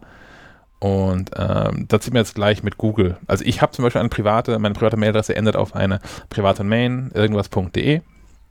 Und da habe ich in dem, in dem DNS-Record, also da, wo drin steht, äh, wohin diese Domain eigentlich verweisen soll, steht in dem, in dem Eintrag für Mail, ist platt gesagt drin, an Google. Und deswegen kann ich Gmail nutzen mit meiner ähm, ganz normalen, mit meiner privaten Adresse. Ähm, das ist einer so der, letzten Google-Dienste, die ich wirklich privat noch ernsthaft nutze, neben YouTube. Ähm, das fällt dann jetzt im Herbst auch weg, finde ich gut, ziehe ich um. Kann ich dir ja auch noch einen Umzug anbieten. ähm, ja, ansonsten, wir haben eigentlich, wir haben in der letzten Episode, wir haben das alles recht detailliert besprochen und es ist auch nicht so viel Neues noch rausgekommen, ähm, finde ich. Was ich noch irgendwie ähm, einmal mehr bemerkenswert fand, ist halt, dass es äh, echt viele Sachen gibt, wo man als, als Europäer, äh, Deutscher äh, ähm, durchaus auch mit Neid äh, Richtung USA blicken kann. Da gibt es die schöneren Karten, da gibt es so Sachen wie Karten für Radfahrer, wo du siehst, äh, an welchem Berg es anstrengend wird oder so. Ähm, Schönere Karten. Guck doch jetzt mal bitte einmal live, Live-Feedback mit, mit reingrätschen, Entschuldigung. In, in, dieses Slack, ja, ja, in ich dieses Slack. ML Headquarter. Ähm, ich habe heute Morgen, ich habe äh, Mittwoch habe ich ähm, iOS 15 die Beta installiert und zumindest hier in, in meiner äh, Gegend ähm, hat iOS 15 auch die neuen Karten mit Farbe und Bunt und grüne Flächen, wo Wälder sind und hast du nicht gesehen. Ähm, also auch Aber so Features erweiterte Navigation und sowas, ja. genau, also die, die weiteren Features. Also sch schöne Karten, die Optik ist das eine, aber die Funktionalität ist bei den Karten ja noch viel wichtiger.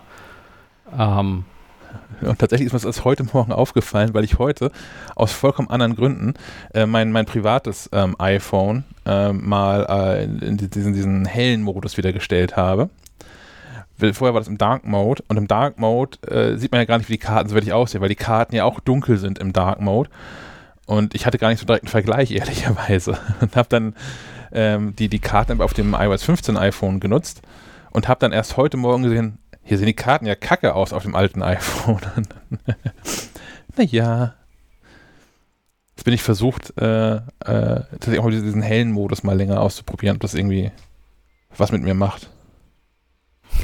ja, ein ganz anderer Mensch.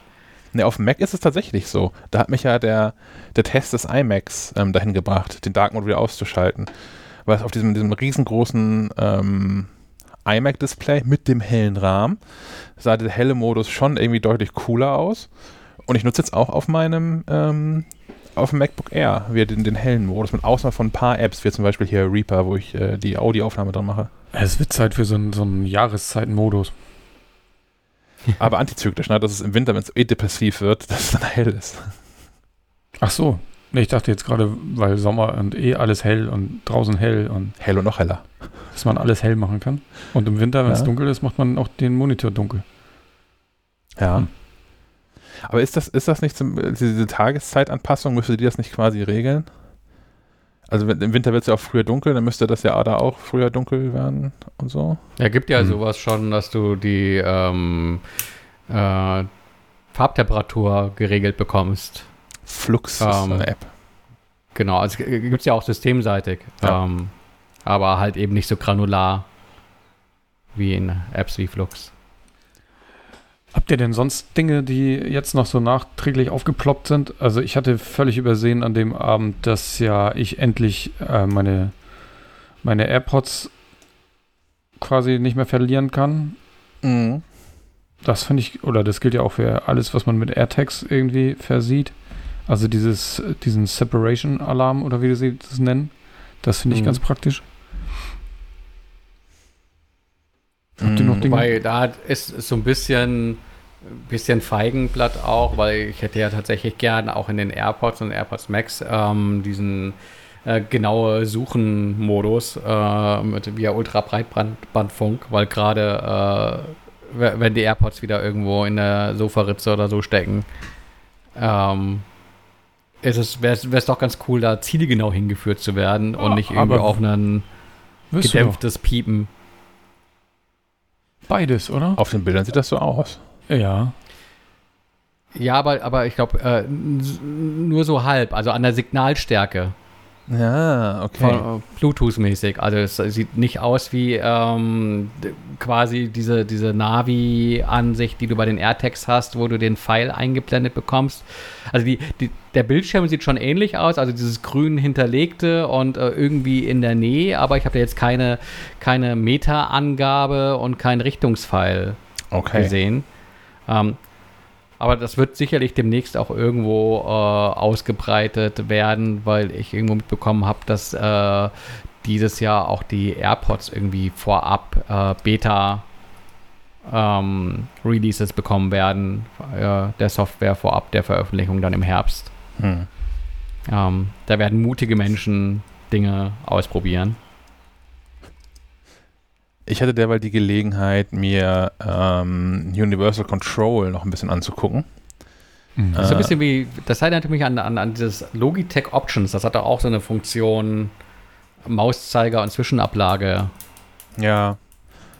Ja, irgendwie schon so ein bisschen. Also für, für Menschen, die das noch nicht mitbekommen haben, Universal Control bedeutet, ich habe einen Mac und an dem nutze ich Maus und Tastatur, kann auch Trackpad und die eingebaute Tastatur sein.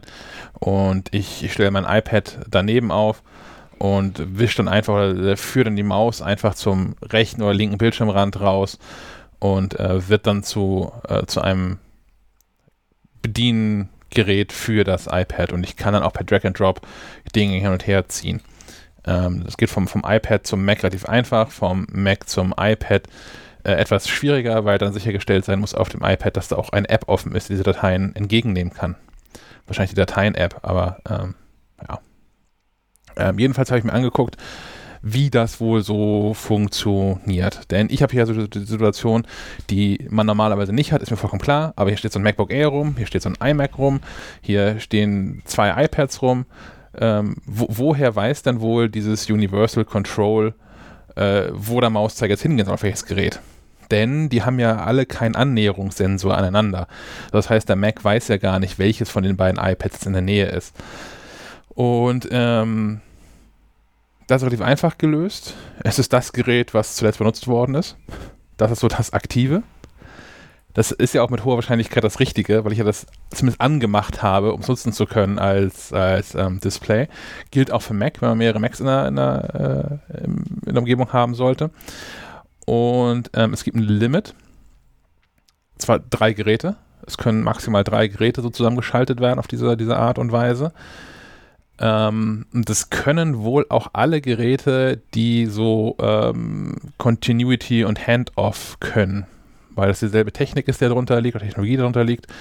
Und alle, alle Macs und iPads, die das können, können das auch. Und letzte Sache, man kann auch, ähm, wenn man tatsächlich so einen Gerätepark zu Hause hat, kann man auch festlegen und sagen, okay, ich, ich nutze sowieso immer nur diese drei Geräte in dem Universal Control Modus, ignoriere die anderen einfach. Das klingt irgendwie eigentlich ganz smart, finde ich. Ja, aber eine Funktion, die halt wahrscheinlich ein Prozent der Anwender drin nutzen wird.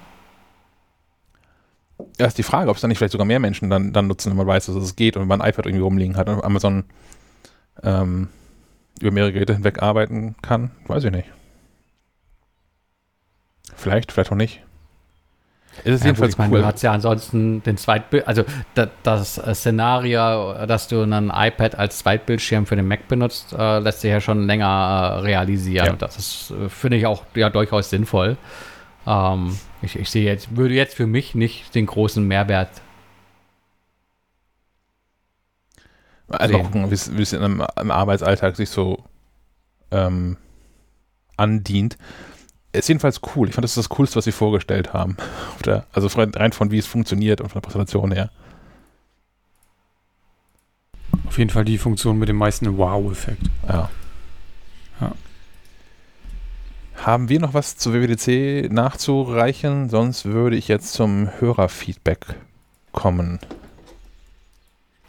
Uh, ja, nicht wirklich. Ich habe mich gefreut, dass sich halt ähm, ja das bereits vorher angekündigte, äh, die bereits vorher angekündigte Offensive in Sachen Apple Music ähm, dann auch in, quasi zur WWDC materialisierte in Form von, von viel Musik in 3D-Audio äh, via Dolby Atmos.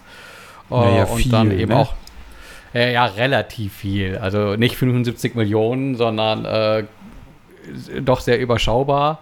Aber hab, das, was da ist. Ich habe, äh, ich höre ja spezielle Musik, also ich bin ja meistens im Metal-Bereich unterwegs und da gibt es genau ein Album, was man sich anhören kann. Und was Metallica? Ich, nee, es ist Gojira. Äh, was ich am sträflichsten finde, ist, dass es Pink Floyd nicht in, oh. mit Dolby Atmos gibt. Weil das die, bis, bis dato war das die Referenz so für Audiophilität Gibt es Pink Floyd überhaupt auf, auf, ja, auf, auf, Apple Music? Weil ja, das war, glaube ich, auch eins dieser ja. Dramen, so neben, neben den Beatles. Ähm, die Beatles und die Ärzte, ne? Gibt es aber inzwischen. Aber wie gesagt, noch nicht mit Dolby Atmos. Da warte ich dann noch drauf. Ist aber ein Studioproblem, ne? Also das müssen die, die, die Labels äh, machen. Da kann Apple wenig ja. drehen. Ja, da müssen sich auch wirklich Menschen nochmal hinsetzen und äh, wirklich Arbeit reinstecken. Also ja. ja.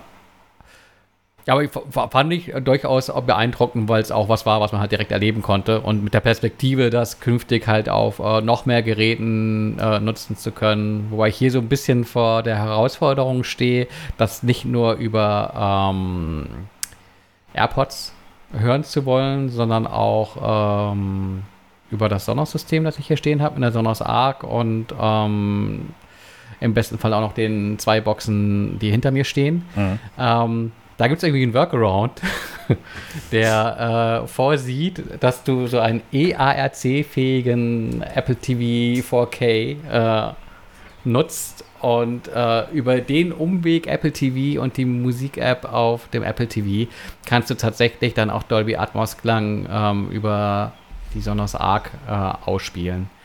Ähm, über die Sonos äh, App ähm, oder über die Apple Music App via AirPlay oder sowas funktioniert das Ganze nicht. Das geht tatsächlich nur äh, kabelgebunden und über den Umweg Apple TV.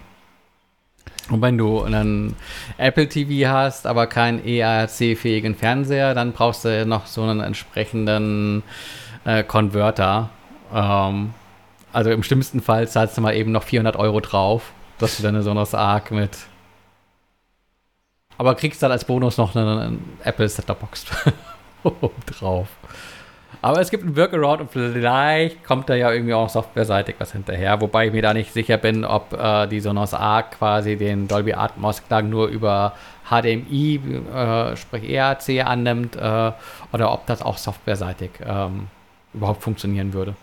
Aber da wäre meine Befürchtung halt eben, dass Apple da irgendwie die Finger drauf hält was, was sagt denn jetzt so nach den ersten ähm, 3D-Audio-Eindrücken? Ist das Spielkram oder ist das cool, wenn wir das haben? Also mein, mein Verdacht ist ja, ähm, einmal vielleicht gesagt, habe ich glaube ich auch schon in der letzten Episode, weiß ich nicht mehr, ähm, dass jetzt ähnlich verhalten wird wie, wie 3D-Fernsehen, dass das irgendwie ganz cool ist, aber irgendwie im Jahr spricht da keiner mehr von. Nö, ich glaube, das wird schon größer sein und das wird sich glaube ich auch durchsetzen. Also für Musik, ja, ne? Film und so verstehe ja, ja. ich. Tatsächlich, äh, für Musik ist die Frage. Hm, für Musik auch. Äh, es war es, also die Musik fühlt sich ein bisschen reicher an. So. Hm. Zumindest das, was ich gehört habe. Hm. Und ich glaube, da können Musiker auch noch viel mit spielen. Ja, ich weiß ich. gar nicht, ob so sehr die Musiker sind. Es ist eher eine, eine, die Sache der Menschen, die hinter dem Mischpult sitzen. Ne, ich bin äh, jetzt wieder bei Pink Floyd, die ja auch mit, mit diversen Dingen äh, mhm. da ähm, experimentiert haben. Hm, ich kann mir durchaus, ich weiß nicht, in irgendeinem Podcast habe ich es auch gehört, äh, durchaus so, so ein Björk-Album vor, vorstellen, was quasi völlig abgefahren ist und das hm. vollkommen ausreizt. Oder so. Ja. Ich finde, okay. find, ansonsten war das gar nicht so sehr für mich diesen, dieser 3D-Eindruck, äh, den man haben soll, sondern einfach ähm, auch eine andere, transparentere Mischung und vielleicht auch so ein bisschen eher dem, äh, dem Zeitgeist entsprechend äh, Dinge abgemischt zu hören, dass vielleicht auch äh, mal der Beat oder der Bass irgendwie ein bisschen präsenter ist, wo er irgendwie in, in alten, muffeligen äh, 70er Jahre Aufnahmen äh, ganz weit hinten stattfand. Und dass das einfach so eine Frischzellenkur sein kann für, für Musik, die halt äh, Jahrzehnte irgendwo äh, auf irgendwelchen Multitrack-Aufnahmen in den, in den Studios stand und jetzt nochmal überarbeitet werden kann und von dem Überarbeiten auch wirklich profitiert. Es gab ja auch so Dinge wie diese Super Audio-CD ähm, von, von Sony damals, ähm, das so ein bisschen gehypt wurde, die aber im Prinzip ja eigentlich, äh, was halt für die Fraktion der Leute war, die Flöhusten hören. Mhm. Ähm, da kann man ja die Parallele ziehen zu, zu äh, AAC-kodiertem Inhalt und Lossless-Content, äh, wo ähm, ich glaube auch ziemlich klar ist, dass da äh, normale Menschen einfach keinen Unterschied äh, hören werden oder der Unterschied so marginal ist, als dass es den äh, Mehraufwand und, und, sei es das Mehr an Datenvolumen äh, nicht, nicht rechtfertigt. Und ja. Aber gerade bei älterer Musik, speziell dann, wenn die Künstler und Künstlerinnen vielleicht auch schon nicht mehr leben, finde ich es ja schwierig, nochmal darum zu fuschen. Also dieses äh, Remastered Audio ist das eine, da habe ich auch gar nichts gegen, weil das ja quasi nur so ein, ein, ein 1 zu 1 Aufwerten des, dessen ist, was man vorher auch schon hatte. Und höchstens ein Näher an das ranbringt, ähm, was sich dann ähm, der Künstler oder die Künstlerin dabei gedacht hat oder auch gehört hat, selbst als es aufgenommen worden ist. Aber wenn ich mir jetzt vorstelle, man nimmt jetzt irgendwie, äh, äh keine Ahnung, man nimmt jetzt irgendwie äh, Songs von Prince oder irgendwie sowas und wurschtelt dann nochmal dann rum und ändert den Sound irgendwie grundsätzlich, was du gerade sagtest, irgendwie mehr Bass, weniger Bass oder so.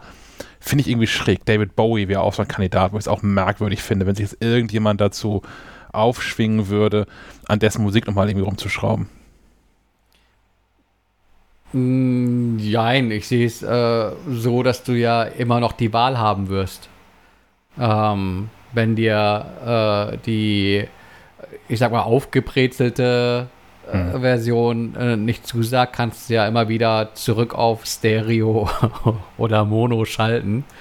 Ähm, aber ich glaube auch, dass wenn du mit der Musik groß geworden bist, da vielleicht ganz andere äh, Emotionalität auch mit hast äh, als äh, wenn jetzt irgendwie, keine Ahnung, wahrscheinlich hört, würde meine Tochter jetzt auch nicht äh, David Bowie oder Prince hören und sagen, oh, das klingt ja gar nicht so wie damals, mhm. sondern da einfach äh, wahrscheinlich, dass das äh, für sie äh, subjektiv bessere bevorzugen würde. Und ich finde auch gerade, da gab es ja so, so, eine Runde, ich habe zwei, zwei Hörvergleiche, so moderierte in der Apple Music App.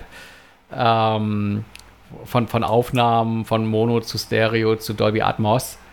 Ähm, ich finde, da ist der Unterschied ganz gut dargelegt. Auch wenn das jetzt, glaube ich, nicht meine äh, Paradetitel wären, die ich äh, als, als die besten Dolby Atmos-Titel äh, vor, vorführen wollen würde. Aber ähm, ganz gute Beispiele da, dahingehend, äh, wie sich die Entwicklung über die vergangenen Jahrzehnte äh, darlegte. Eben dazu, dass äh, heute viel granularer und unter Berücksichtigung von, Berücksichtigung von psychoakustischen Effekten äh, viel mehr mit Klang äh, und Bühne spielen lässt, als es halt seinerzeit möglich war. Und ähm, ja, ob man da den, das Werk des Künstlers nicht respektiert oder da rumfuscht, weil solange es die, das Original gibt, ist ja.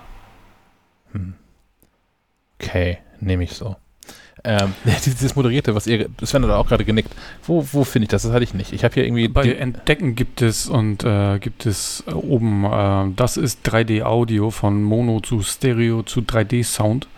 Ähm, es ist okay. Äh, der gute alte Marvin Gaye wird da äh, in einem Beispiel äh, verwendet und in einem anderen ist es The Weekend.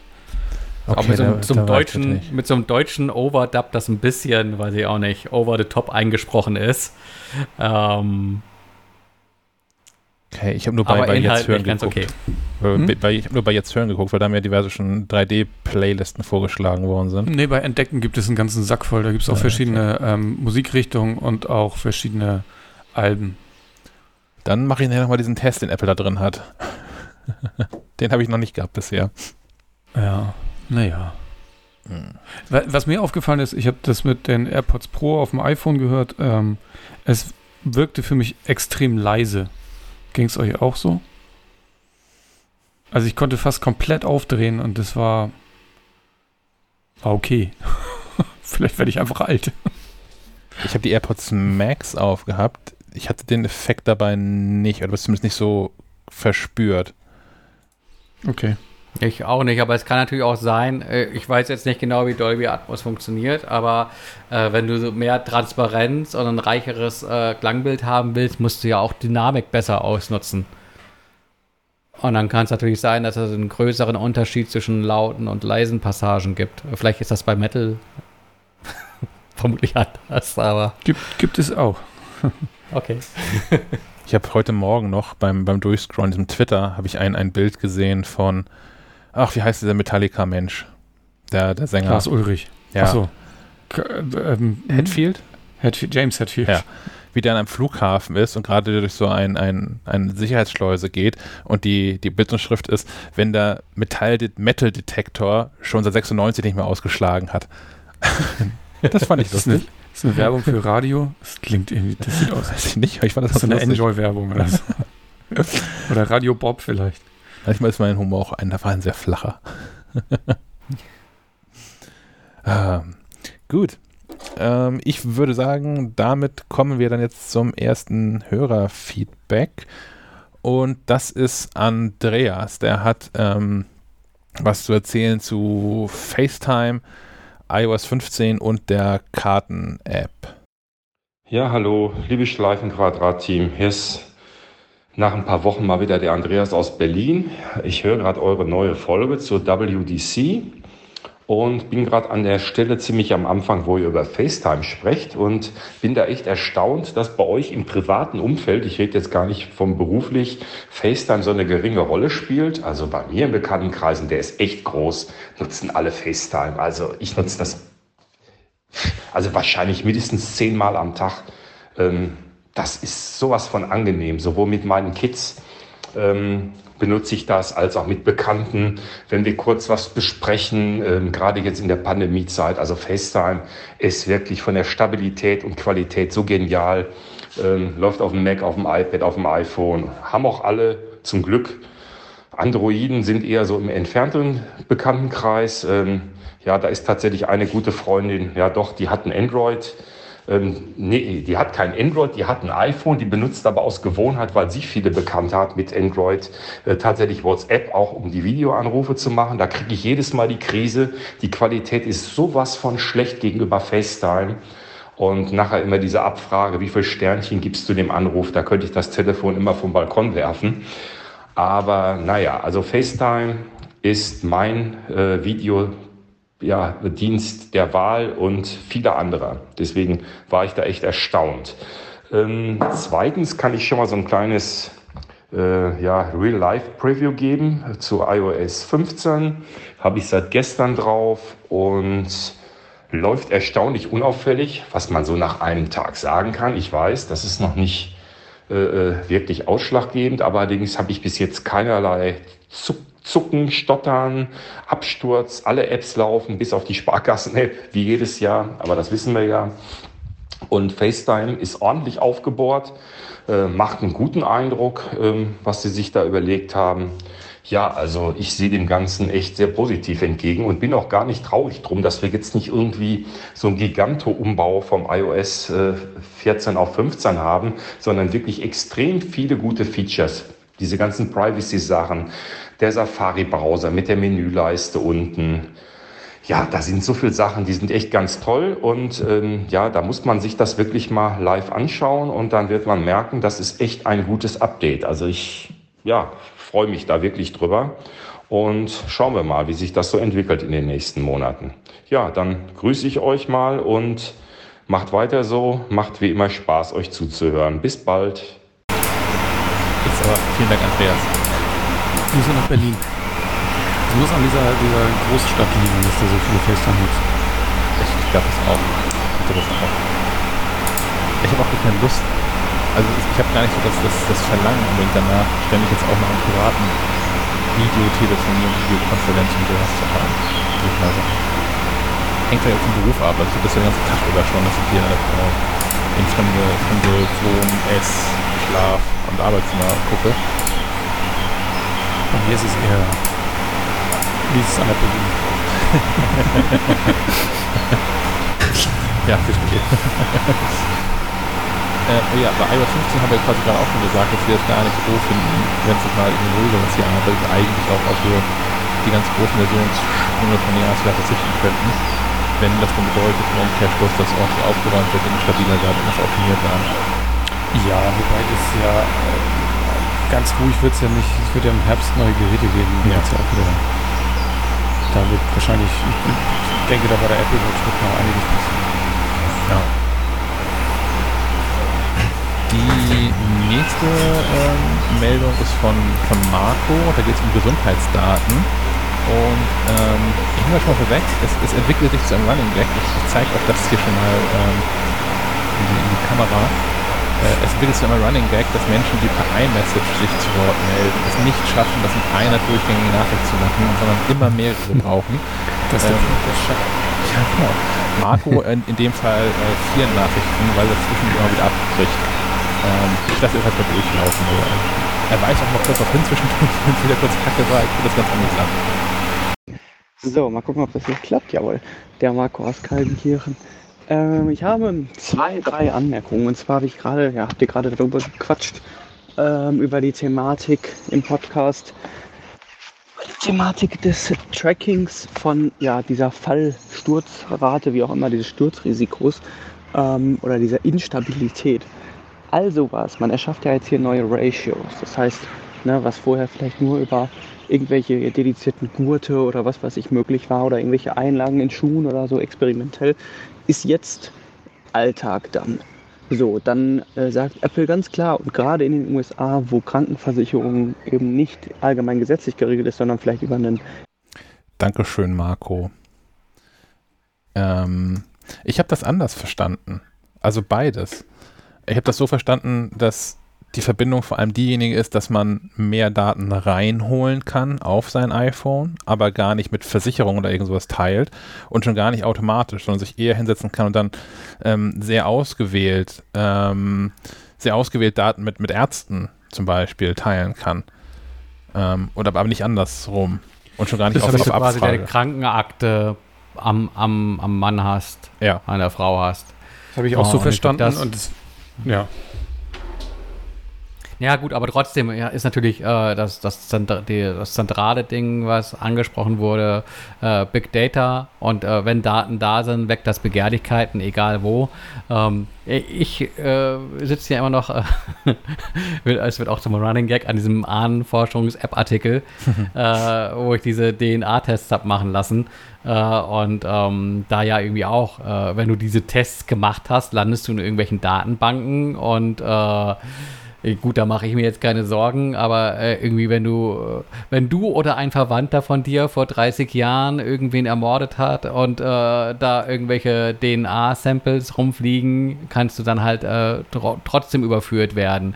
Äh, das ist jetzt ein extremes Beispiel. Es gibt natürlich auch das Beispiel, dass tatsächlich, wenn Arbeitgeber beispielsweise wissen, dass Daten da sind, die vielleicht auch mal anklopfen und sagen, ja, teil doch mal irgendwie ähm, den, den Blick in deine Gesundheitsdaten. Äh, bist du für den Job überhaupt geeignet? Das ist natürlich so äh, in, in, Deutschland nicht zulässig, aber wer weiß, was, was die Zukunft bringt. Und äh, wenn Daten erst einmal da sind, dann äh, äh, ist ja durchaus die Lehre aus, aus der Vergangenheit, dann äh, werden die halt oft doch irgendwie irgendwo genutzt.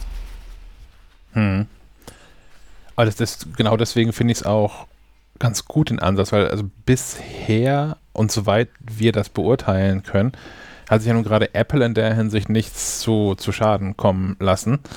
Ähm, und ich wähne meine Daten bei Apple auf meinem iPhone schon sicher. Gab es nicht gerade irgendwie, ich habe es nur so als Schlagzeile irgendwo gesehen, ähm, äh, Department of Justice äh, in den USA unter Trump hat äh, Daten der Demokraten bei Apple abgefordert oder irgendwie sowas? Äh, abgefordert habe ich auch was gelesen, aber Apple hat ja in der Regel keine Daten, solange man die da vernünftig ablegt. Sondern also kann er so, so, so einen Datenblob halt weitergeben, einen verschlüsselten, und hat sonst ja aber in der Regel nicht viel mehr. Durch Metadaten auch schon mal schwierig sein können, aber ähm, ja. Ja. Andere Sache äh, ist diese, diese Walking Steadiness, Entschuldigung, wolltest du gerade noch sagen? Ähm, nee, ja, ich, ich teile ja ein bisschen die, äh, diese Bedenken, die Marco ja auch hat. Äh, allerdings nicht, dass es irgendwie ein Dritter ausnutzen könnte. Weil ich glaube, da mh, mm, wird es hier in Deutschland auf jeden Fall schwieriger werden, wobei natürlich auch Krankenkassen mit, mit tollen Angeboten locken werden, wenn du denen irgendwie deine Gesundheitsdaten teilst. Ich meine, das gibt es ja auch schon bei, bei Kfz-Versicherungen oder so, ne? Wenn du da irgendwie dir so einen Dongel ran in dein Auto klebst, dass du dann irgendwie günstiger fährst, aber wenn dann doch mal was passiert, schwierig. Und so ähnlich kann ich mir das vorstellen, dass Krankenhauskassen auch dahinter sein werden. Apple bietet ja jetzt nur erstmal die äh, Möglichkeit, diese Daten überhaupt zu sammeln und vernünftig aufbereitet uns äh, zur Verfügung zu stellen. Und ich glaube, dass diese, diese ganze ähm, Geschichte mit, den, mit dem Gesundheitsaspekt, ähm, den Apple ja jetzt mit der Apple Watch immer stärker verfolgt, auch nicht funktioniert hätte, hätten sie nicht äh, auch im gleichen Zuge auf ähm, Datenschutz und so weiter gesetzt, weil das funktioniert nur beides zusammen. Ja. Aber gerade Krankenkassen, ähm, das gibt es in ersten Zügen ja sogar schon. Also ich habe das zumindest in der, der TK-App. Ähm, da habe ich die Option, meine täglichen Schritte mit der App zu teilen. Und wenn ich irgendwie jeden Tag da oder im Mittel, im Wochenmittel genug durch die Gegend laufe, kriege ich da auch irgendwelche äh, Benefits von. Ähm, das hat schon angefangen. Ja. Aber solange ich das entscheiden dann, kann, ist für mich das okay. Bist du, bist du denn auch sanktioniert, wenn du mal faul auf der Haut rumliegst? Die TK hätte genug Gründe, mich zu sanktionieren, da muss ich mich nicht noch extra nicht für bewegen. naja, ich, ich meine nur, dass also äh, nein, es, wird, es wird ja so losgehen, dass, also, na, das ist ja so der erste Schritt, ne? Wir geben dir Vergünstigung, wenn ja. du die Gesundheitsdaten teilst. So. Und dann wirst du da langsam rangeführt und irgendwann dreht sich der Spieß wahrscheinlich auch mal um. Weiß ich nicht. Ich glaube, das kann nur als so ein Incentive-Programm funktionieren. Also ich glaube, es kann nicht durch, durch, durch Bestrafung funktionieren, sondern nur als, wenn man Anreize schafft. Und da ist man generell beim Thema, wie viel sinnvoller es doch ist, in Vorbeugung, Gesundheitsvorsorge zu investieren, als hinterher irgendwie die Krebstoten aufzusammeln. Gibt ja mhm. jetzt gerade irgendwie äh, im, im, Bundestag, äh, glaube ich, äh, den Vorschlag, ähm, Raucherentwöhnungen auch mal über die Krankenkasse äh, bezahlen zu lassen, weil man festgestellt hat, dass das halt irgendwie doch ziemlich tödlich ist mit diesem Rauchen. Äh, und auch ziemlich teuer wahrscheinlich. Und äh, das soll jetzt wohl irgendwie kommen. Und äh, ja, sch schön. Und äh, schön, dass eigentlich der Blick ja auch darauf hingehen sollte, mehr vorzubeugen. Und da könnte tatsächlich ähm, könnten Apps und könnte auch Apple eine, eine, größere Rolle spielen. Ich sehe das immer so als vertane Chance, ähm, da vielleicht auch ein bisschen mehr Eigenverantwortung zu haben über die eigenen Gesundheitsdaten.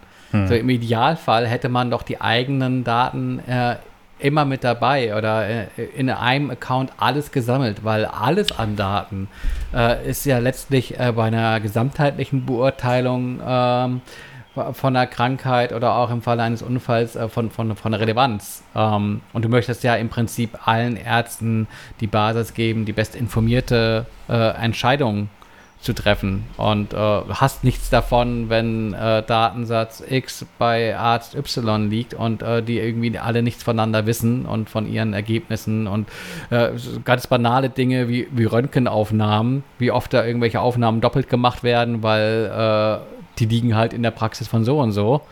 Ähm, auch das geht ja digital und auch das könnte äh, digital Teil von so einer Patientenakte sein.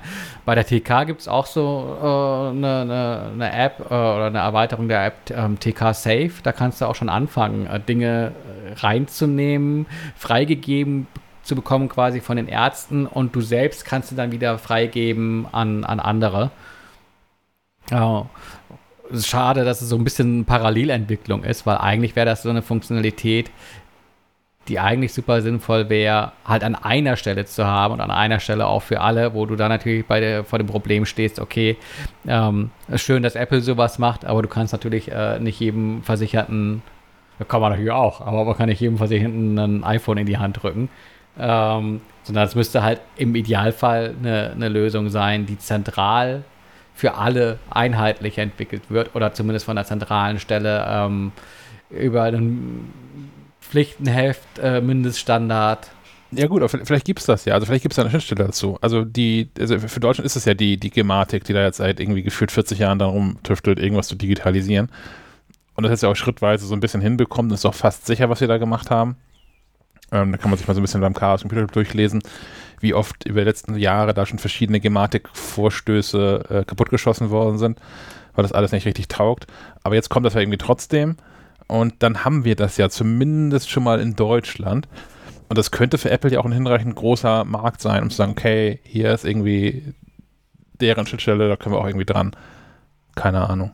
Auf der anderen Seite ja, ist es ein, Markt, ein Markt kann ja auch sein, dass es eben entsprechend honoriert wird. Ich meine, Apple ja. muss ja äh, dem, dem deutschen Gesundheitssystem nichts schenken. Äh, ja. Andersrum spart das Gesundheitssystem ja auch durch äh, so eine Art der Digitalisierung und ähm, ja. Ja, und das ist ja auch, also ich, ich sehe es ja auch bei, bei Ärzten. Ich habe jetzt das, das Glück, einen Ärzten zu haben, die da offen für ist und das ganz interessant findet, was ich da so an Daten dann hintrage, wenn da im, im einmal im Jahr so, so ein Check-up-Dings ist. Ähm, da hat sich aber auch darüber freut. Also natürlich auf der einen Seite natürlich äh, vollkommen zu Recht so die Frage stellt, wie genau das alles ist, was ich da so messe den ganzen Tag über aber auch sehr offen ist für das Argument, also naja, selbst wenn jetzt irgendwie 5% Abweichung drin sein sollten in so Blutdruckdaten, in so Pulsdaten, in so Bewegungsdaten, was ich noch alles so drin habe, ist doch vielleicht irgendwie trotzdem cooler, als das, was du hier einmal im Jahr mit mir misst, wenn ich eine halbe Stunde irgendwie Hampelmänner mache oder so. Ja, das hat Apple ja auch erkannt, in, ja. indem sie die, die Trends eingeführt haben. Ne? Genau. Ähm, aber Stefan, du meintest eben noch, dass die, die Daten, die man hat, ja eigentlich nur von Vorteil sein sollten, könnten. Ähm, ich glaube aber, viele Menschen das gar nicht einschätzen können. Also denen fehlt einfach das Wissen zu den Daten. Es ist ja toll, dass man irgendwie ganz viele Gesundheitsdaten hat, aber was daraus abzuleiten ist, das, das, hm, das müssen im Zweifelsfalle klar. klar Fachleute oder eben auch Apps, die entsprechende Analysen vornehmen können, machen. Aber allein die Tatsache, ähm, dass du im Prinzip analog zum Aktenordner, den du dabei hast, äh, mit all deinen Befunden und Ergebnissen drin. Ähm, das im einfachsten Fall könnte das Smartphone ja den, den Aktenordner ablösen. Ja, äh, den man sowieso nie dabei hat. Also, äh, wie gesagt, wie oft stand ich irgendwie beim Arzt und es hieß ja, uns fehlt irgendwie, keine Ahnung, eine Röntgenaufnahme oder ein Ergebnis und äh, dann im Zweifelsfalle eher doppelt ähm, ähm, Hast du keine Röntgenpass? oder Der ist schon voll. ähm. Aber das versucht Apple jetzt auch ein Stück selbst dazu machen, also mit, mit dieser Labs-Funktion, die da drin ja. ist, die ja, mhm. wenn ich die jetzt richtig verstanden habe, und das glaube ich einfach mal, ähm, dann tut ja genau das. Also poolt sich da die Daten raus in Apple Health und versucht zu erklären, was da eigentlich gemessen wird und was normale Werte sind und warum Werte ab wann bedenklich sind und all sowas. Und das soll auch vom Start weg äh, lokalisiert sein, also zumindest auch in Deutschland. Hm. Ich sage halt immer nur schade, wenn du irgendwie auf der Bühne äh, Beispielprojekte siehst, ist ja. das halt immer nur was aus den USA. Okay, ich meine, klar, wir wissen alle, die haben da echt ein großes Problem.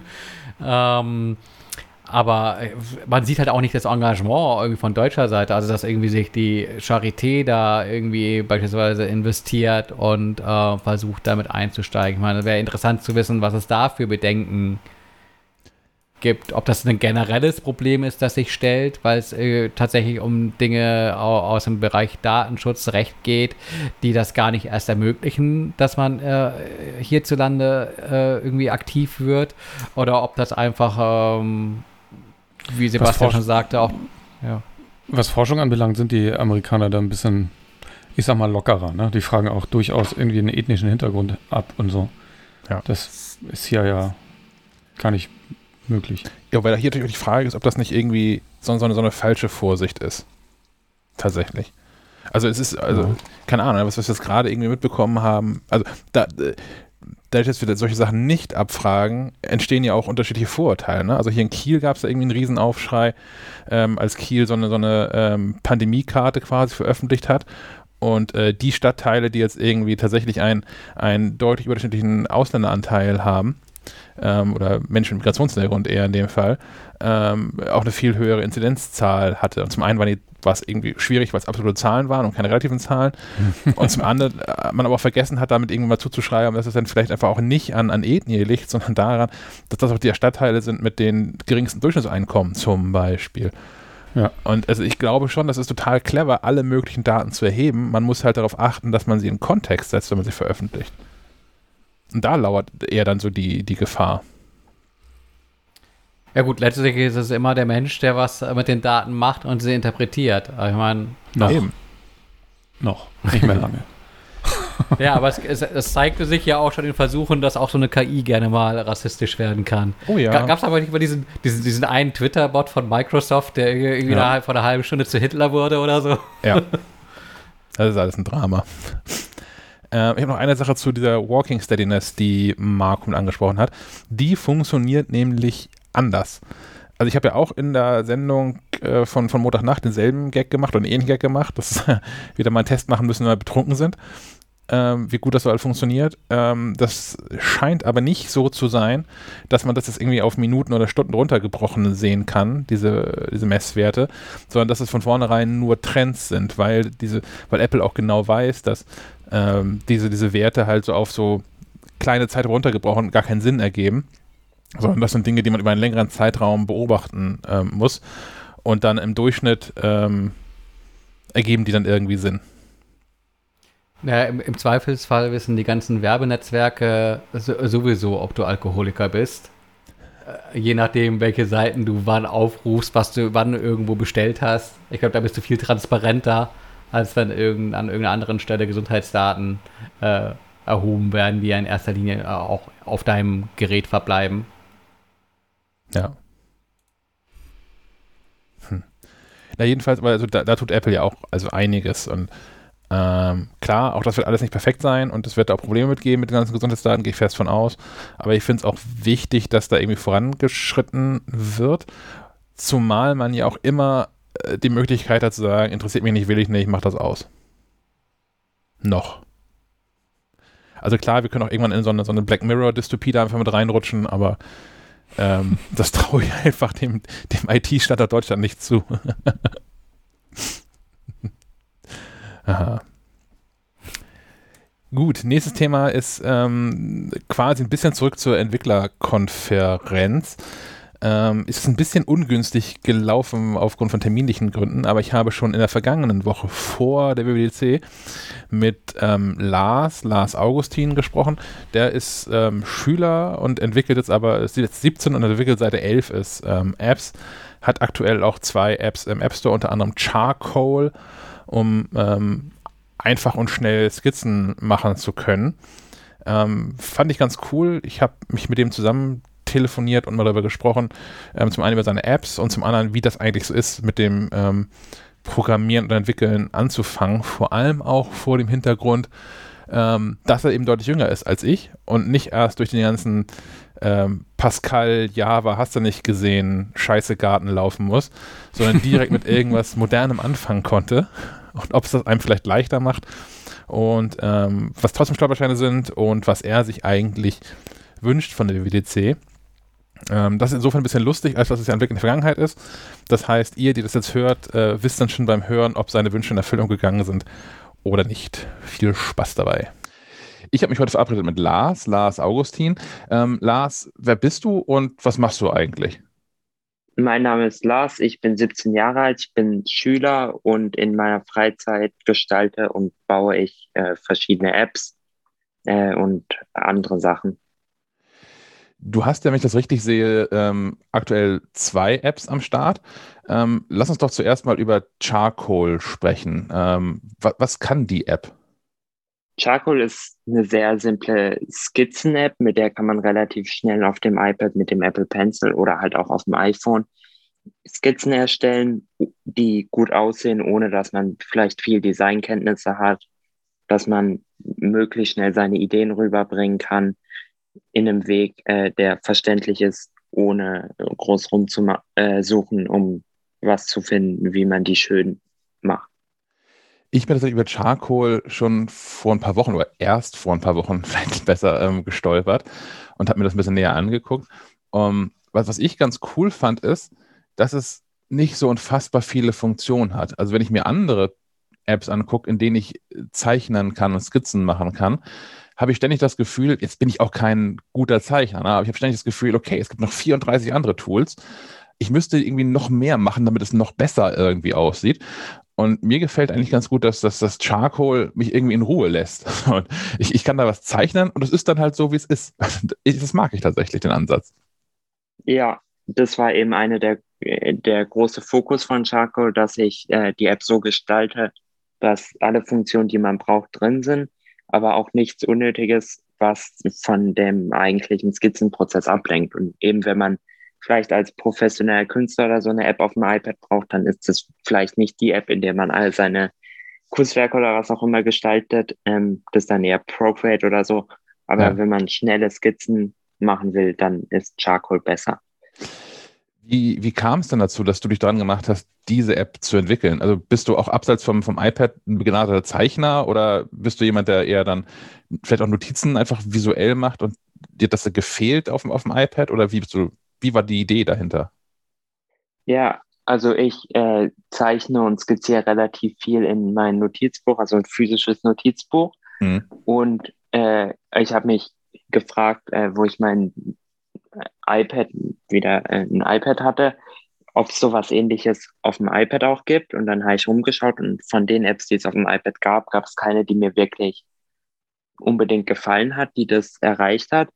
Und dann war das gerade nach der WWDC 2019. Dort hat Apple ein Framework vorgestellt, eine Schnittstelle, mit der man viel einfacher Apps machen kann, die mit dem Apple Pencil funktionieren.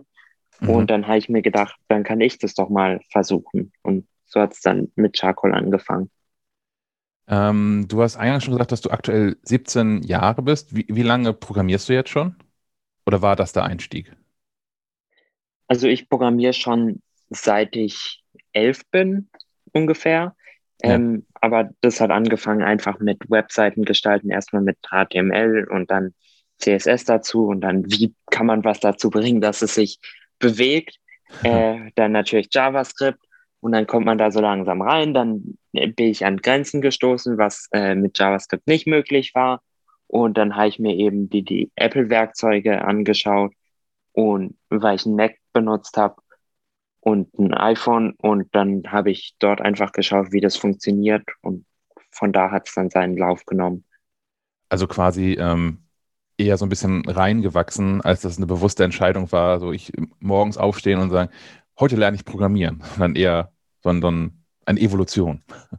Ja, eben eher, es hat angefangen eben mit den Webseiten, dass ich Webseiten gestaltet hatte und die wollte ich dann bauen und so ist es dann langsam dazu gewachsen. Ich habe selbst früher so ein bisschen programmiert, aber das war so in den, in den späten 90ern und früher Null, frühen Nullerjahren. Ähm, da gab es noch so ein bisschen andere Voraussetzungen, aber auch viel beschränktere Möglichkeiten ähm, als heute. Das fühlt sich für mich irgendwie wie ein Vorteil an, weil die Ansprüche und Anforderungen von anderen auch halt viel niedriger an, an die Programme waren. Ähm, wie, wie, ist das heute? Wie, wie fängt man an, Programmieren zu lernen für, für Apple-Geräte und wie kompliziert oder wie einfach wird auch der Einstieg? Also äh, Ähm, an sich ist es heute vielleicht um einiges einfacher, weil man ständig im Internet äh, Dokumentation zur Hand hat äh, und irgendwelche mhm. Fragen, die andere Nutzer gestellt haben.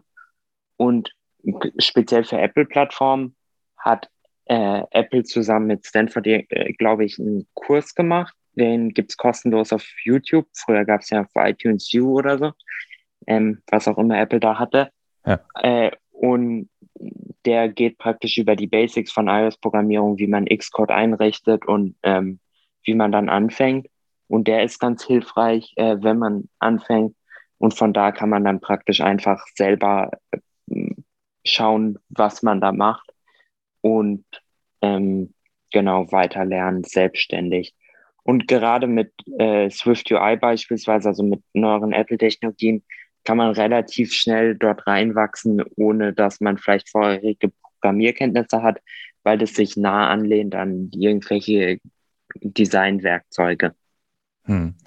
Swift UI scheint ja so ein bisschen die, ähm, die, die Menschen so zu spalten in der Entwicklergemeinde, wenn ich das auf, auf Twitter richtig verfolge.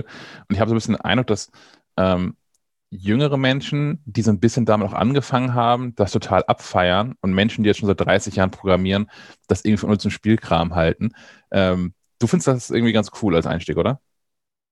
Ja, als Einstieg ist es äh, sehr gut und SwiftUI an sich ist auch äh, ein sehr schönes Framework. Hm. Charcoal selber benutzt aktuell gar kein SwiftUI, was äh, interessant ist. Aber das ist einfach, äh, weil die ersten, das ist jetzt Version 2, das ist ein, ein zwei Jahre altes Framework für viele Apps, die, die ähm, komplexer sind oder so, ist es schwierig, die in Swift UI jetzt schon zu bauen mit einer Stabilität, die akzeptabel ist. Ähm, das ändert sich dann halt jedes Jahr, äh, wird es ein bisschen besser, dieses Jahr wahrscheinlich auch wieder. Ähm, und irgendwann kann man dann größere Apps besser damit bauen. Ähm, ist aber ein komplett anderer Weg zu denken. Deswegen tun Leute, die da länger mit beispielsweise anderen Benutzeroberflächen-Frameworks, also UIKit oder so auf dem iPad, äh, iPhone gearbeitet haben, äh, vielleicht ein bisschen nicht so einfach damit. Mhm. Aber wenn man es mal rausfindet, ist es um einiges einfacher ähm, als die anderen Frameworks. Kannst du den, den, den Unterschied in der Denkweise, den man da braucht, ähm, erklären, so dass es auch Nicht-Programmierer ein bisschen nachvollziehen können? Ja, also der grundlegende Unterschied ist, in UI-Kit gebe ich dem praktisch Anweisungen. Du nimmst jetzt hier ein Rechteck, du positionierst es hier, dort ist Text, der Text wird da reingefügt und zum Beispiel, wenn äh, in Charcoal, wenn eine Zeichnung geupdatet wurde, dann muss ich Code schreiben, damit die Bilder in, der, in dem Startbildschirm, wo die kleinen Vorschaubilder sind, mhm. muss ich den Code schreiben, dass die Vorschaubilder äh, neu geladen werden, basierend auf den Änderungen. Swift UI geht eher davon aus, dass ich definiere, das ist ein Vorschaubild für die Zeichnung und sobald sich die Zeichnung endet, tut Swift UI automatisch eben durch die Verbindung zwischen dem Vorschaubild und der Zeichnung selber tut es automatisch das ändern. Das heißt, ich definiere eher einen Weg, wie Daten sich bewegen anstatt manuell die Daten hin und her zu bewegen. Okay, das klingt so ein bisschen nach, nach so uh, what you see is what you get im Vergleich zu ich schreibe uh, Code manuell. Ja. Kann man, kann man, das so sagen? Ja, so ungefähr. Okay. Huh. In interessant. Ähm, hast du Erfahrung, hast du vorhin schon erzählt, dass du mit JavaScript und sowas auch schon umgearbeitet hast, aber hast du Erfahrung mit ähm, vergleichbaren Programmiersprachen und Entwicklungsumgebungen? Also kannst, kannst du, hast du ein Gefühl dafür, was Apple richtig gut macht und anderen voraus hat oder wo Apple vielleicht auch noch was nachzuholen hat? Also generell finde ich, äh, ich habe nicht besonders viel mit Android gearbeitet, aber ich habe es mal angefasst, zumindest mhm. so ein bisschen. Ähm, was Apple besonders gut macht, heißt Gefühl auf deren Plattform äh, Frameworks äh, für Grafiksachen oder Audiosachen sind auf iOS viel besser ausgearbeitet als auf anderen Plattformen. Deswegen sieht man auch gerade viele ähm, Musik-Apps oder Videoschnittprogramme, die mhm. nur auf iOS funktionieren und nicht auf Android. Ähm, und dort macht Apple das, das macht Apple relativ gut. Und auch ähm, die Frameworks an sich sind generell stabil und alles. Ja. Aber ähm, Apple hat halt ähm, bei Dokumentation sind sie aktuell nicht die besten. Nicht jede äh, Schnittstelle ist ordentlich dokumentiert. Das macht beispielsweise Microsoft besser für die Windows-Schnittstellen. Ähm, und natürlich äh, kann man sich streiten über die, die App Store-Politik, was die dort machen, ähm, ob das gut oder schlecht für die Entwickler ist. Was glaubst du dann? Es, was, was, findest du? Ist es gut oder schlecht? Also an sich ist der App Store natürlich äh, eine wunderbare Sache für speziell kleinere Entwickler, die Apps dort verkaufen zu können und dass man im App Store Apps entdeckt, die man weiß, die sicher sind aber bestimmte Limitierungen, wie zum Beispiel, dass man eben nicht äh, für In-App-Käufe außeräppliche Bezahlungsprovider benutzen kann, sind äh, vielleicht fragwürdig. Mhm. Ja, ich bin auch hin und her gerissen. So auf der einen Seite, ähm, ich glaube, wenn mir eine App anbieten würde, zwei Optionen, irgendwie das äh, mit, mit, mit den iTunes oder Apple Kreditkarte oder Apple Pay zu bezahlen und parallel, keine Ahnung, eben Kreditkartendaten einzutragen bei Netflix oder so, würde ich wahrscheinlich aus Bequemlichkeit sowieso immer das wählen, was bei Apple hinterlegt ist. Von daher für mich wird es, glaube ich, einen Unterschied machen. Aber ich, ich verstehe auch, dass das Anbieter da irgendwie genervt und, und, und verärgert sind und ähm, ja aktuell nicht mal darauf hinweisen können, dass es andere Optionen zum Bezahlen gäbe. Also wie bei Netflix zum Beispiel. Netflix die App runterlädst und da noch kein Konto hast, hast du halt eine App, die nicht funktioniert und nicht mal Hinweis darauf, wo du vielleicht Geld einwerfen kannst. Das ist schon hm, ja, ich bin da auch hin und her gerissen, aber tja. Ja. Mal gucken, was daraus wird dieses Jahr noch, wenn sie da gerade wieder vor, werden ja gerade verklagt von, von, wie heißen sie noch? Epic Games. Epic, ja. Vielleicht, vielleicht führt das ja zu, ähm, zu Änderungen in der Hinsicht. Ja, mal sehen. Das betrifft dich bisher aber ähm, selbst nicht so richtig, weil deine Apps noch kostenfrei sind. Hast du, hast du irgendwas, hast du was in Planung, was ähm, kostenpflichtige Apps anbelangt? Nee, also prinzipiell Charcoal habe ich eben kostenlos gemacht, weil ich glaube, dass es gerade für Schulen, ähm, viele Schulen benutzen das erstaunlicherweise, ah. äh, Schulen oder Kinder besonders ideal ist. Und da ist es dann natürlich gut, wenn es kostenlos ist. Und ja. außerdem, die Apps sind für mich ein, ein Nebending. Das ist nicht was, was ich als Job oder so machen wollen würde. Ähm, die kleinen Apps, dafür brauche ich nicht bezahlt werden oder so. Das ist einfach aus Spaß und in der Freizeit. Ja, tatsächlich Spaß macht mir, und das hätte ich, hätte ich in dem Umfang nicht gedacht, ehrlicherweise, ist ähm, die, die andere ähm, App von dir, die ja im Prinzip letztlich ein Memory-Spiel ist. Ja, äh, Flipped ist eben so ein Paarspiel, aber basierend auf äh, Wörtern oder man kann auch Emoji auswählen. Das mhm. ist eine, auch eben eine sehr simple App, äh, weil die ich gemacht habe, weil mir andere Spiele in der Art ähm, im App Store nicht gefallen haben, weil die sehr arg auf Werbung oder In-App-Käufe oder basieren oder eben sehr stark auf dem Tischspiel aufbauen. Ähm, und die andere App, eben Flip Words heißt sie, ja. ähm, ist extra designt für Bildschirme fürs iPhone direkt, dass die dort besonders gut funktioniert.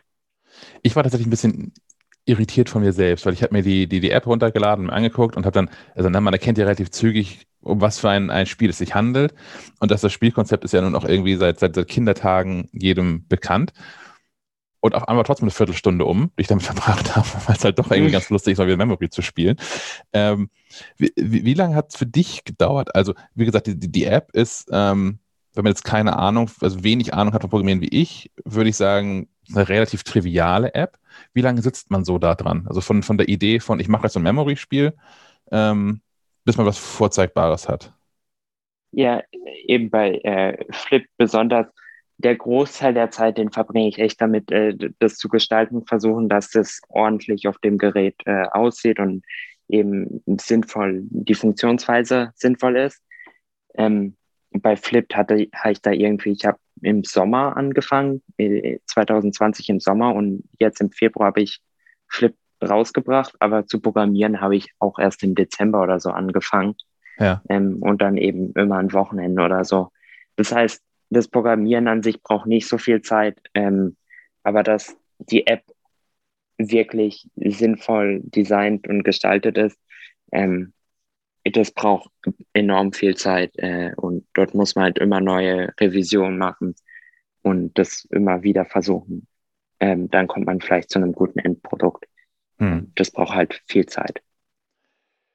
Wir sind heute in, in der merkwürdigen Situation, also heute ist der 4. Juni, ähm, dass wir dieses Interview vor der WWDC führen, aber Menschen werden es erst lesen und hören nach der WWDC. Ich frage dich trotzdem einfach mal, ähm, was eigentlich so deine Erwartungen an die WWDC sind. Also hast du etwas, wo du sagst, Apple das dringend anders machen muss? Fehlt dir als Entwickler irgendwas, um, um besser voranzukommen? Und ähm, wir machen dann, also wir, wir von, von MacLife machen einfach in der nächsten Podcast-Episode so, so einen Live-Abgleich und hören uns an, was du, was du vorausgesagt hast und was Wirklichkeit geworden ist. ja, äh, mit, äh, äh, mit ähm, Ideen für die nächsten Events bin ich da relativ, relativ oft falsch. Ähm, aber natürlich. Allen so. ja, äh, worauf ich hoffe, eben was wahrscheinlich auch kommt, ist einfach Verbesserungen zu Swift UI beispielsweise, also Entwicklerwerkzeugen. Aber besonders dieses Jahr hätte ich besonders gern, dass Apple relativ viel mit iPadOS einfach verbessert, dass das eine bessere Plattform ist ähm, für kreative Aufgaben. Das heißt, dass sie ihre eigenen Apps, beispielsweise Logic und Final Cut oder eben auch Xcode, aufs iPad bringen und generell zum Beispiel das Multitasking-System auf dem iPad verbessern. Einfach als Nutzer hätte ich das gern, dass das iPad in dem Sinne besser ist. Und vielleicht, wenn Apple noch zu viel Zeit hätte, dann könnten sie ja noch ähm, ein bisschen weiter ihren AR-VR-Plan ähm, weiter veröffentlichen. Hm.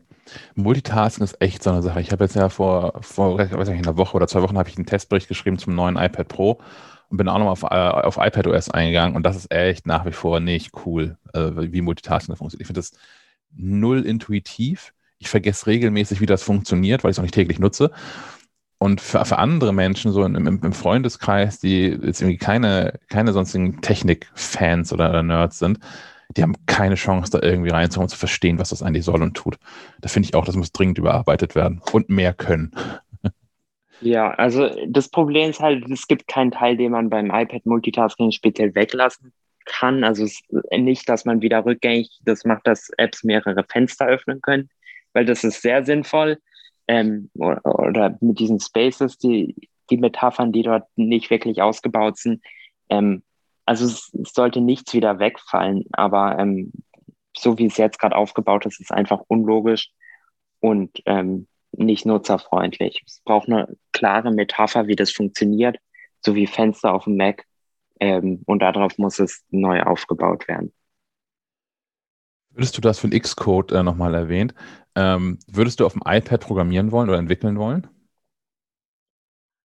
Hm, ja, das ist relativ eine schwierige Sache. Ähm, besonders ähm, eben bei den Pro-Apps, die ich gerne hätte, die aufs iPad kommen, wären es hauptsächlich eben Final Cut, was ich auch manchmal benutze, und ähm, eben Design-Apps. Aber Xcode ist halt schwierig, weil gerade auf dem iPad ist es einerseits mit der Tastatur und dem Trackpad sehe ich nicht, warum Xcode nicht drauf sein könnte. Mhm. Ähm, es macht einfach keinen Sinn, weil natürlich ein 11 Zoll iPad ist viel besser ähm, um mobil rumzutragen als irgendwie ein MacBook oder so. Ähm, und da wäre es halt schon cool, wenn man darauf auch programmieren könnte. Ähm, besser als in Swift Playgrounds beispielsweise. Aber andererseits hat eben iPadOS immer noch Limitierungen. Das gesamte Textsystem und so auf I iOS ist immer noch fragwürdig, wie Textfelder und so funktionieren, gerade mit der Tastaturnavigation. Wenn Apple dort was verbessert, dann gerne, aber Xcode muss auch nicht die erste Pro-App sein, die Apple aufs iPad bringt, weil es eben einfachere Apps gibt, die sie haben. Final Cut X, äh, Logic. Xcode ist, braucht ja auch, könnte man überlegen, braucht es dann einen Simulator für Macs auf dem iPad? Oh ja. Ja. Ja, stimmt. Interessant. Hm. Ähm, du hast vorhin noch angesprochen in deiner, deiner Aufzählung von Dingen, die Apple zur WTC ruhig mal machen könnte, ähm, AR und, und VR, also Augmented Reality und, und Virtual Reality. Hast du damit schon, schon eigene Experimente gestartet? Also die offensichtlich auch nicht zu einer eigenen App geworden sind, aber hast du damit schon mal rumgespielt? Ja, also bevor ich Charcoal gemacht habe, habe ich eine App gemacht, die hieß Etrium. Ähm, das war eine App, die praktisch ähnlich wie Apple jetzt das Werkzeug hat, Reality Composer, ein, ein Designwerkzeug für AR. Ähm, aber eben durch Reality Composer ist dann die, die App relativ überflüssig geworden. Ähm, aber generell würde ich mich sehr freuen, wenn ähm, man sich eben jetzt mehr in den Raum von AR, VR bewegt, einfach weil das eine neue ähm, Plattform ist, für die man Benutzeroberflächen gestalten kann, wo es noch keine wirklichen Regeln gibt, weil wir wissen ja inzwischen alle, wie ein Touchscreen, äh, wie dort Benutzeroberflächen für aussehen sollen. Mhm. Wir wissen, wie für Maus- und Tastatur Benutzeroberflächen aussehen sollen. Aber ähm, für ein Gerät, was ähm, im dreidimensionalen Raum funktioniert, wissen wir noch nicht wirklich, äh, wie zum Beispiel eine ganz normale, beispielsweise Wetter-App aussehen könnte oder sollte.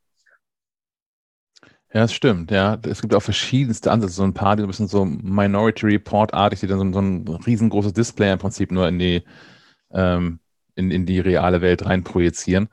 Und das ist es für mich aber irgendwie auch nicht. Ich bin da auch, äh, auch als, als Nutzer irgendwie unschlüssig, was eigentlich das Beste wäre. Das ist tatsächlich auch ein spannendes Feld noch, ja. Ja, und gerade Microsoft macht relativ viel Interessantes in dem Feld mit der HoloLens, ähm, aber die sind ja nicht wirklich interessiert mit Endnutzern, ja. äh, das irgendwo ranzubringen. Und äh, ich bevorzuge Apples Entwicklerwerkzeuge, deswegen ähm, warte ich lieber auf ein Apple-Gerät, anstatt dass ich, Snapchat hat auch was ähnliches gemacht äh, mit einer AR-Brille, anstatt dass ich in eine andere Plattform schaue, was dort möglich ist. Hm.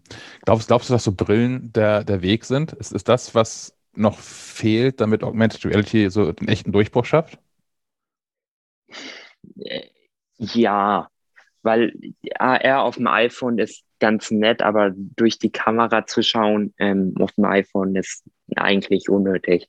Dort ist vielleicht zum Beispiel die AirTags-Benutzeroberfläche ist ein besseres Beispiel, weil das Handy praktisch nur genauso ein Objekt wie zum Beispiel der AirTag im, im Raum einfach nur ein Objekt ist, ähm, was man unabhängig davon bewegen kann. Ähm, hm. Diese wirklichen AR-Benutzer, AR-nativen Benutzeroberflächen machen erst Sinn, wenn man ein Headset auf hat. Ja, das ist so ein bisschen, so ein bisschen mein Eindruck, dass es so irgendwie eine nette Vorschau ist, wie es mal sein kann, der eins, wenn es gut ist. Ja.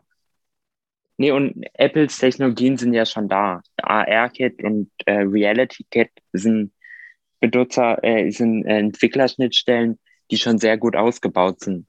Aber es macht halt nicht wirklich viel Sinn, äh, eine App zu bauen, die dann eben nur auf einem Bildschirm läuft.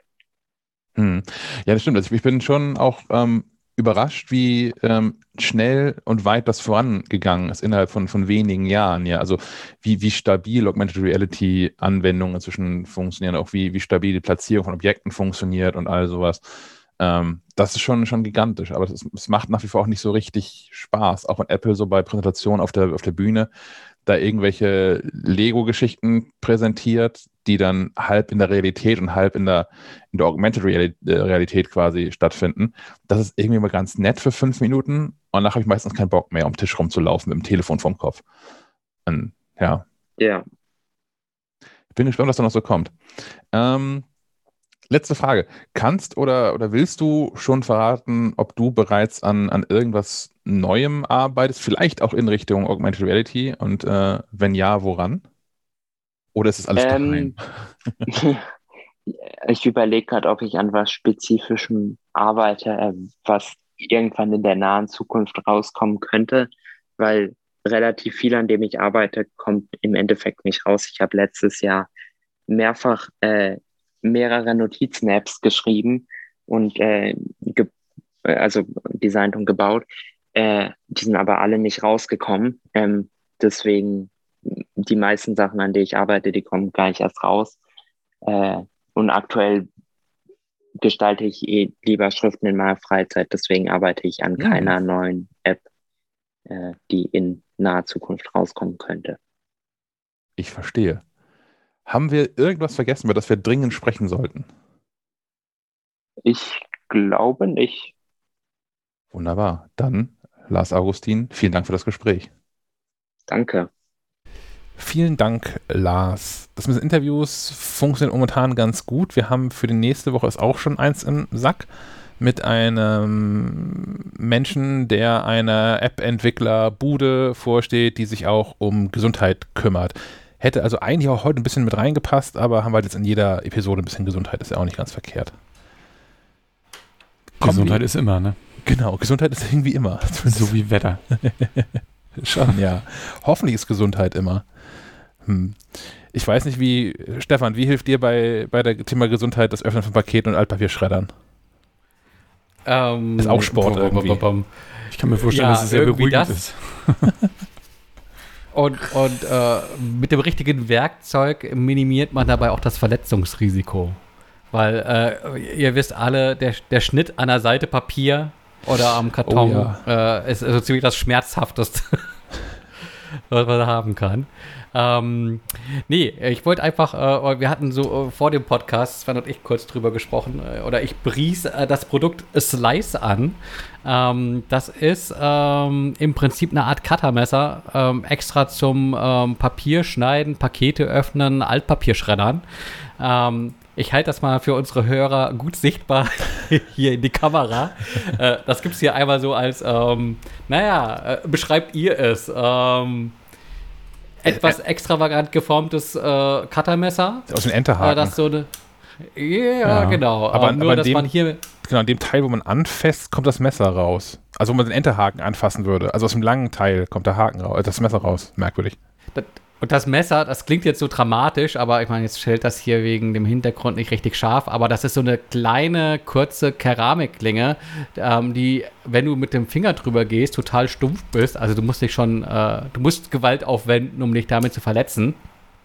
Ähm, aber durch Papier und vor allem auch durch dicke Pappe ähm, geht die große Version super und äh, die hat sich hier äh, nicht nur beim Öffnen äh, zahlreicher Teststellungs- und Amazon und sonst was Pakete äh, über Jahre schon ähm, bewährt, äh, sondern jetzt halt auch aktuell ähm, beim, beim Umzug. Äh, ähm, wer kennt das nicht, wenn man dann irgendwie 500 äh, Mal zu Ikea gefahren ist, weil man immer noch irgendeinen Schrank vergessen hat und äh, feststellt, man hat auf einmal ein Zimmer nur für Ikea-Kartons. Man kann sich eine eigene, eigene Wohnung aus Ikea-Kartons bauen. Das haben meine Kinder genau. immer gemacht. Das ist gut. ähm, ja, und, und die nehmen halt viel Platz weg. Und die kannst du halt schön zerlegen, wenn du die zerschneidest. Nur wenn du dafür irgendwie das Küchenmesser oder äh, den Teppichschneider oder sowas nimmst, äh, machst du entweder den Boden oder dich selbst äh, oder sonst was kaputt. Und das passiert halt mit so einem Slice irgendwie nicht. Also ein Ding in, in groß kostet das 20 Euro. Äh, ich würde sagen, das waren, ich würde nicht sagen, die best investierten 20 Euro in meinem Leben, aber schon verdammt nah dran. Äh, das Ganze gibt es auch in, in klein, auch hier wieder gut sichtbar für unsere Hörer in der Kamera ähm, mit einer kleinen Klinge. Das reicht auch für, für so Amazon-Pakete, kostet dann, glaube ich, auch nur 5, 6 Euro. Ähm, damit kriegt man nicht die großen Kartons zerlegt, aber easy ähm, Kartons geöffnet. Ähm, die Klinge guckt da nur so ein mini kleines Stück rein, dass ich das äh, prima durch Paketband und auch äh, dünnere Pappe schneidet aber halt nicht so weit in ein Paket hineinreicht, dass man den Inhalt irgendwie äh, äh, bleibend verziert. Aber das ist mir damals häufiger passiert, wenn man dann halt irgendwie so die Schere aufklappt und einfach mal so drin rumstochert im, äh, an der Schachtel, äh, dass man sich dann sicher sein kann, dass ähm, äh, keine Ahnung, was kann in so einem Paket drin sein? Dinge, die nicht kaputt gehen sollten, Luftballons oder sowas. ähm, dass die dann perforiert sind. Äh, nee, super praktisch und eine Empfehlung wert. Hat äh, genau äh, null Apple-Bezug, äh, weil die Pakete, die von Apple kommen, die haben immer so einen praktischen Aufreißfaden. Ähm, höchstens zum Abziehen der Folien, weil ich bin so, so, so ein, so ein Verpackungsnerd, der versucht immer die Folien an den Packungen dran zu lassen und die Packungen so aufschlitzt, dass die Folien dran hängen bleiben. Man die aber trotzdem öffnen kann. Verstanden. Ja, ver ver verrückter Fetisch. Ich, ich, ich, gucke hier in, in Augen, die sich drehen. ähm, Ist das aus Japan mitgebracht? nee, nee, äh, keine Ahnung, wie ich da drauf kam. Nicht das Messer, ähm, den Fetisch. Achso, äh, das muss aus Japan kommen. nee, da habe ich eigentlich nur äh, das äh, Rahmenessen äh, mm, mitgenommen. Ja. Ja, und, und durchaus äh, die Erkenntnis, dass Dinge wie Algen schmecken können. Hm. Ja, wo wir gerade bei den, bei den Amazon-Empfehlungen sind. Ich habe hab mir das gerade angeguckt, hat überhaupt nichts damit zu tun, aber da kann ich immer wieder Snappy äh, in den Ring werfen, der Insektenfänger mit Sichtfenster. ist auch super. Da muss man nicht immer erst ein Glas aus, aus der Küche holen und irgendwoher ein, ein Stück Papier oder so. Auch ein Fadenkreuz drauf?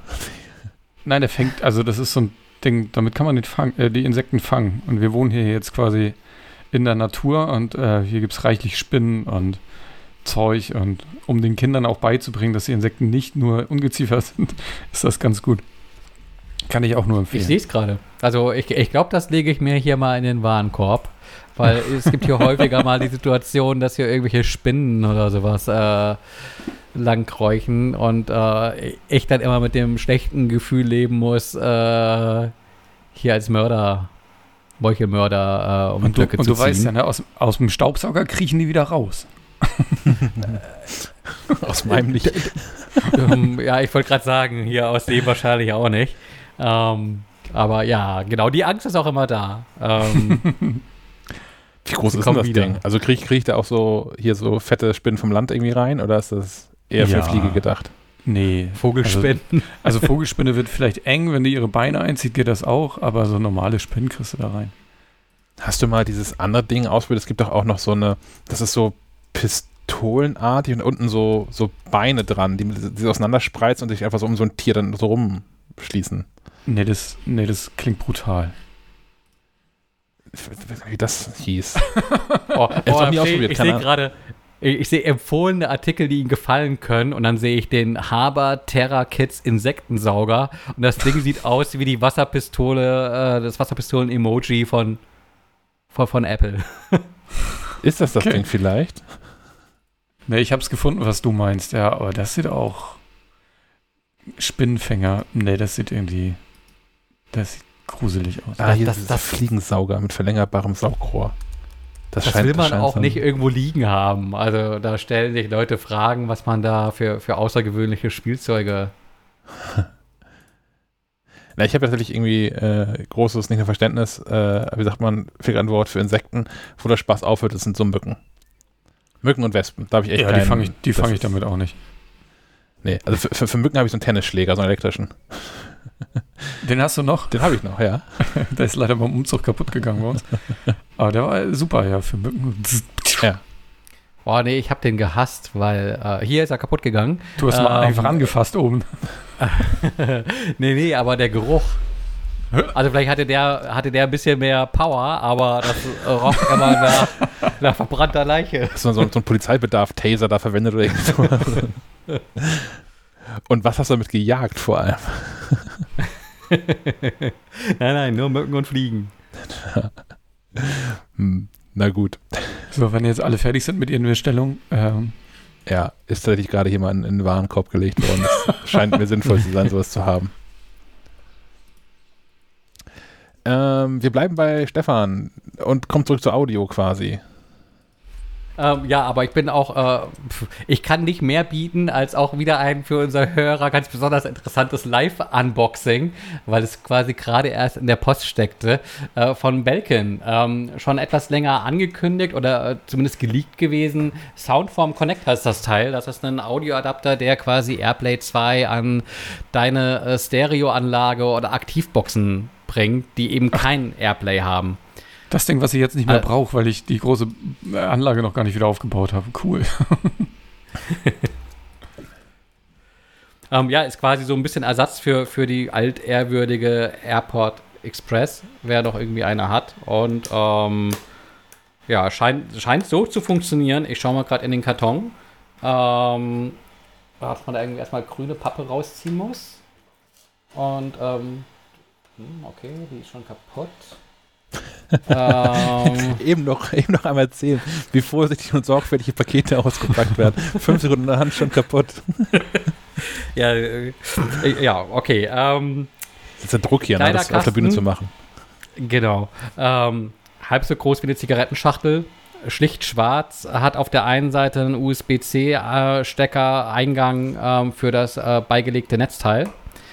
Ähm, heißt, äh, Spannungsversorgung über USB-C bedeutet wahrscheinlich auch, dass wenn man es beispielsweise im äh, äh, Auto betreiben wollen würde, man mit einer Powerbank äh, zurande kommen kann. Dann gibt es da eine Reset-Taste. Und ähm, auf der anderen Seite gibt es Ausgänge. Einmal ähm, einen analogen Audio-Ausgang in Form von einer Mini-Klinkenbuchse und einen Digital Optical Audio Out. Äh, und das war's schon. Ähm, ob das funktioniert, erzähle ich nächste Woche. Sieht auf jeden Fall so aus, äh, dass man es äh, schön irgendwo hinter einen Receiver oder hinter Lautsprecher äh, kleben kann ohne dass es irgendwie stört. Und, ja, ich hatte ähm, ja bis, bis zu meinem Umzug hatte ich immer noch eine alte AirPod Express hinter meinem hinter meiner Anlage liegen, um genau das zu tun. Ja, es funktionierte so semi gut, weil die ja auch nur AirPlay 1 kann und naja. Ich habe da ja neulich diesen Artikel ähm, veröffentlicht mit ähm, Videos und Präsentationen aus der Apple-Historie, die man mal gesehen haben sollte, um Apple zu verstehen, wenn man jetzt irgendwie erst später zu eingestiegen ist. Ähm, Link dazu in den Shownotes Episode 113. Ähm, da habe ich auch ein Video mit drin, wo Steve Jobs nochmal, ich glaube nicht das von der Keynote, sondern wo hinterher bei Walt Mossberg im Interview ist und da die Airport Express nochmal vorstellt. Und man merkt auch so ein bisschen an der Reaktion von Walt Mossberg, gestandener Tech-Journalist und dem Publikum, ähm, was, was für eine geniale Idee das eigentlich war und wie viele Probleme das eigentlich gelöst hat. So, so ein Ding zu haben, was man sich da irgendwie in die Wand stöpselt, eine Stereoanlage und vielleicht auch einen Drucker dranhängt, was auch USB hat und auf einmal dann ähm, äh, Musikgeräte hat, die man vom Mac aus ansteuern kann und mit Audio versorgen kann. Was heute so irgendwie normal ist, weil es Airplay seit irgendwie zig Jahren gibt und davor ja auch schon Sonos, ähm, war damals echt ähm, krasser Schritt.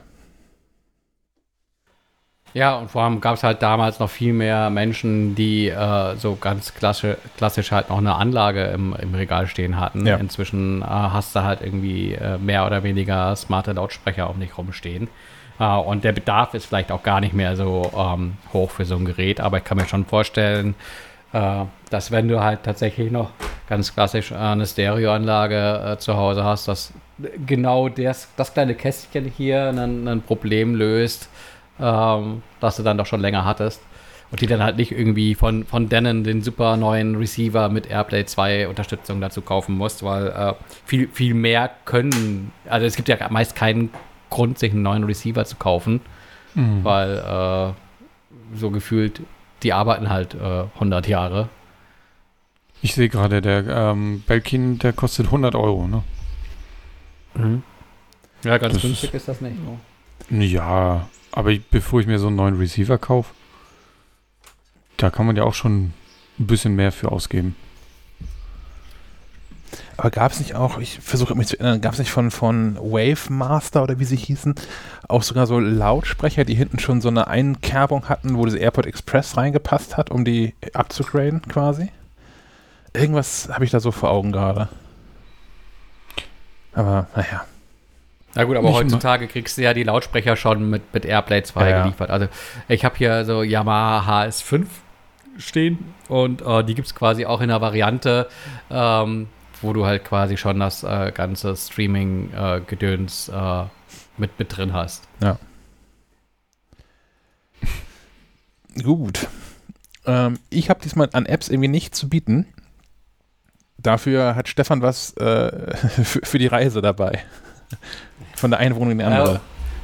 Äh, genau, tatsächlich äh, war das äh, der Hintergrund, warum Siehste? ich dachte, komm, das probiere ich jetzt mal aus. Ähm, eine Datenbremse für den Mac. Ähm, die App heißt Trip Mode, ähm, stammt äh, ironischerweise aus, aus dem Alpenland Schweiz, das mir in besonderer Erinnerung blieb, ob dieser einen abgerufenen E-Mail, äh, die, keine Ahnung, 20 oder 30 Euro, ob Roaming-Kosten ähm, äh, mich gekostet hatte.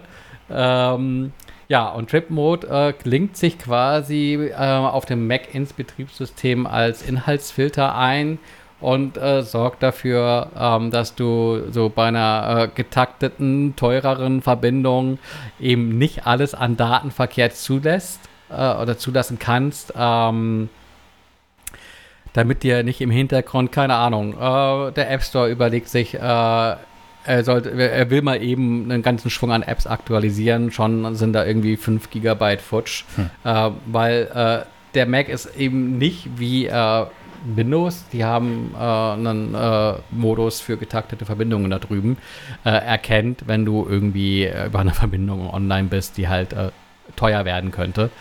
Ähm, hier, hier war das Problem einfach, dass das das WLAN aus der alten Wohnung in die neue Wohnung, äh, das hat zwar so ein bisschen funktioniert, aber äh, äh besser war es über ähm, einen iPhone-Hotspot online zu gehen, äh, wofür ich mir einfach mal fix irgendwie so eine Medion-SIM-Karte äh, Aldi Talk geschossen habe mit äh, 11 GB Datenvolumen für 5 Euro oder sowas.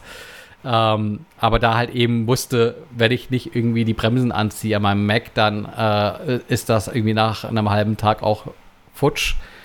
Ähm, genau, und äh, Trip Mode ähm, nach der Installation, wie gesagt, arbeitet als Inhaltsfilter. Konfiguration erfolgt ähm, über äh, einen Icon in der Menüleiste und ähm, ich habe es dann einfach so gehandhabt, dass ich halt so nach und nach äh, die Apps einfach zugelassen habe, ähm, die ich benutzen wollte. Man kann noch viel tiefer einsteigen und auch Profile anlegen, ähm, kann auch irgendwie ähm, Quota definieren und sagen, ey, wenn ich jetzt hier auf, auf dem Profil äh, ein Gigabyte ähm, verbraucht habe, dann mach hier mal den Hahn zu, weil dann wird es teuer. Ähm, das funktionierte alles ziemlich gut und ähm, bringt auch noch den Bonus mit sich, dass ähm, man quasi über die Menüleiste auch sehen kann, wohin die Daten verschwinden. Also du siehst dann quasi die App, du siehst, äh, welche Verbindungen die Apps aufbauen ähm, und siehst auch quasi, äh, ja, wie viel Daten ähm, dahin verschwunden sind und aktuelle Transferraten. Ähm, also alles in allem echt super praktisch und ähm, ich glaube, es kostet so um die 15 Euro. Äh, das eine E-Mail, die man in der Schweiz abruft. äh, hat man, glaube ich, schnell wieder drin, wenn man Bedarf dafür hat. Ich glaube, das kann super sinnvoll sein, wenn man auf Reisen ist äh, und da dann doch irgendwie auch mit dem Mac online gehen will. Ähm, kann aber auch sinnvoll sein, äh, beim Pendeln. Äh, weil da will man ja im Zweifel auch nicht, dass der Mac auf die Idee kommt, jetzt irgendwelche Gigabyte schweren Updates im Hintergrund zu ziehen. Das kann man damit ganz äh, gut unterbinden. Hm. Ja, oder irgendwelche, irgendwelche Cloud-Abgleichsgeschichten. Äh, äh, da geht auch mal schnell das ein oder andere Gigabyte hin. Oh ja ohne dass man es merkt. Das hatte ich schon nach so, so einiger äh, iOS-Beta-Software.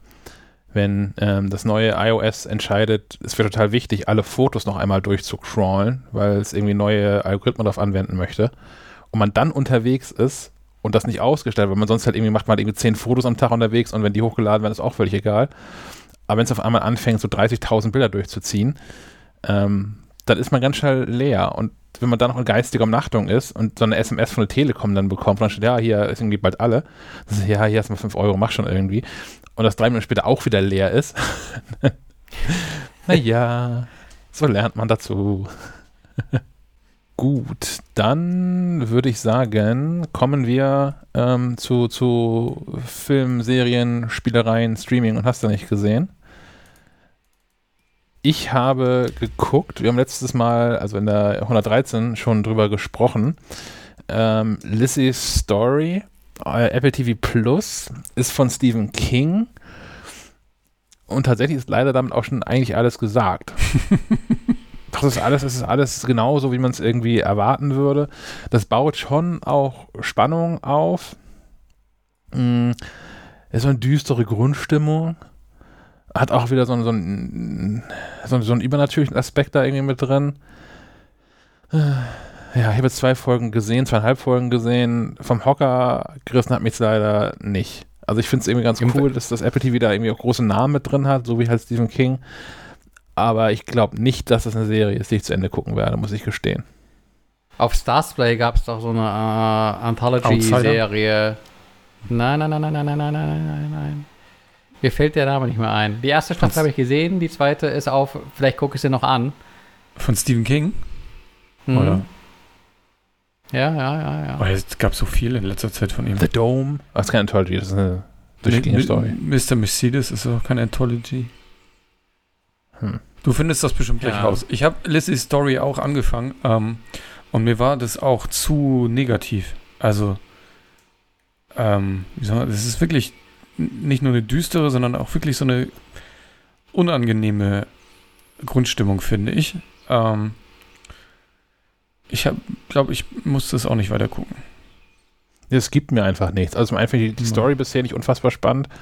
Es ist auch nicht so, dass ich das irgendwie fesselnd finde auf irgendeine Art und Weise. Es ist auch nichts Besonderes. Es ist also nicht so, dass man sagen kann, okay, Story interessiert mich nicht, aber es ist geil gemacht oder irgendwie so. Das ist, ähm, ja. Castle Rock.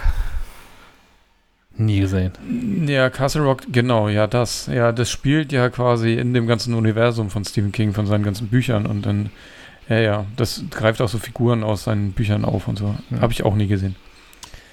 Fand ich gar nicht so schlecht. Aber da hätte mich jetzt interessiert, wie da quasi. Ob man das irgendwie vergleichen kann, aber wahrscheinlich nicht. Nee, also Liz's Story ist, weiß ich nicht das ist halt so eine typische Stephen King-Geschichte, ne? Es geht um, Auto, um einen Autoren und es ist düster, ein bisschen übernatürlich. Fertig. Was ich aber noch einschieben kann, was ähm, nicht in den Shownotes steht, tut mir leid. Ähm, haben wir letztes Mal auch drüber gesprochen, dass es kommt. Ich habe das mit den Hirschen geguckt. Shadow Sweet, and Bone. Sweet Tooth. Ach so, Sweet Tooth. nach, nach ja, super, da habe ich habe ich mich noch nicht rangetraut. Nachdem Sven mir ein Foto geschickt hat, dass sich auch nochmal nachstellen musste, von einer tatsächlich ganz großartigen Werbung hier in Kiel dafür, wo sie eine ganze Häuserfassade irgendwie eingenommen haben und die von außen mit, mit Kunstpflanzen, glaube ich, eingedeckt haben und das Hirschgeweih von diesem Jungen auch über das Haus hinaus äh, steht. Also es ist wirklich riesig, ne? Ja. Also wirklich groß. Was mag das sein? Zehn, zehn mal vier Meter? Bestimmt. Nee, größer. Größer, viel größer. Das ist ja so ein Mehrfamilienhaus. Das sind ja irgendwie, keine Ahnung, vier, fünf Etagen hoch oder so. Ja. Naja. Ähm, vielleicht, vielleicht schmeiße ich ein Foto in die Show Notes rein, mal gucken, wenn ich, wenn ich daran denke. Ähm, das wiederum fand ich ganz cool. Das ist eine Story, die habe ich, also ist auch klar, Postapokalypse und so, von daher kann man sagen, alles schon tausendmal da gewesen, aber halt mal irgendwie nicht, nicht mit Zombies oder so. Ähm, sondern ich, ich mag die, die Story tatsächlich. Es gibt nämlich so Mensch-Tier-Hybriden und Gas, die Hauptfigur, GUS, ist ähm, einer davon und der ist äh, boah, äh, ich, ich würde sagen 80% Mensch, vielleicht sogar ein bisschen mehr und so ein bisschen Hirsch. Eigentlich hat er nur ein Hirschgeweih und die Ohren von einem Hirschen und so die, die, die Sinne. Und kann, kann super gut riechen und hören und so. Ähm, und ähm, äh, auf die wird aber Jagd gemacht und er lebt zurückgezogen mit seinem Vater im, im Wald und ähm, relativ zügig am Anfang der Serie stirbt dann noch, stirbt irgendwie der Vater, die Mutter ist sowieso schon weg, aber die sucht er dann und geht auf mhm. die Reise. Habe ich an, ehrlicherweise an zwei Abenden weggeguckt, sind glaube ich sieben oder acht Folgen, die erste Staffel. Ähm, kann, man, kann man zügig weggucken. Fand ich Und, gut. Äh, zweite Staffel? Kommt bestimmt. Ja, okay. Schade.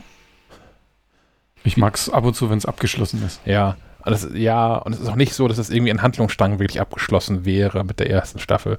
Sondern es hört schon mit so, mit so einem Cliffhanger auf. Ah, das hat mich ja bei, bei Shadow and Bone so drin nervt, dass man da quasi, dass es der, der, der Prolog war zu einer riesigen Seriengedöns. Ja, das habe ich jetzt auch auf der Liste Shadowbone, weil du schon so von geschwärmt hast, habe aber den Fehler gemacht gestern Moment, Abend. ich habe hab ich geschwärmt, dann hast du mich falsch verstanden. also, okay, guck's dir an und dann reden wir wieder drüber. ja.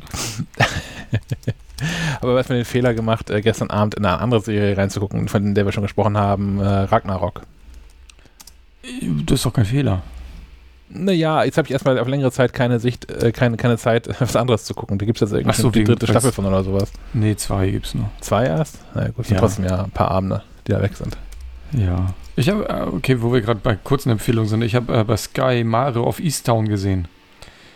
Ähm, das ist mit Kate Winslet. So eine, sie ist in so einem kleinen Kaff, ist sie äh, die Polizistin und da passiert ein mhm. Mord und ist, finde ich, war auch ein bisschen düster am Anfang, aber es hat sich echt gut entwickelt. Ich äh, mochte die Charaktere dann auch, ähm, weil die alle so ihre Probleme haben und sie auch äh, alles andere als ein Top-Leben und so. Das, die habe ich, hab ich ganz gern gesehen, aber es halt, läuft halt auf Sky, ne?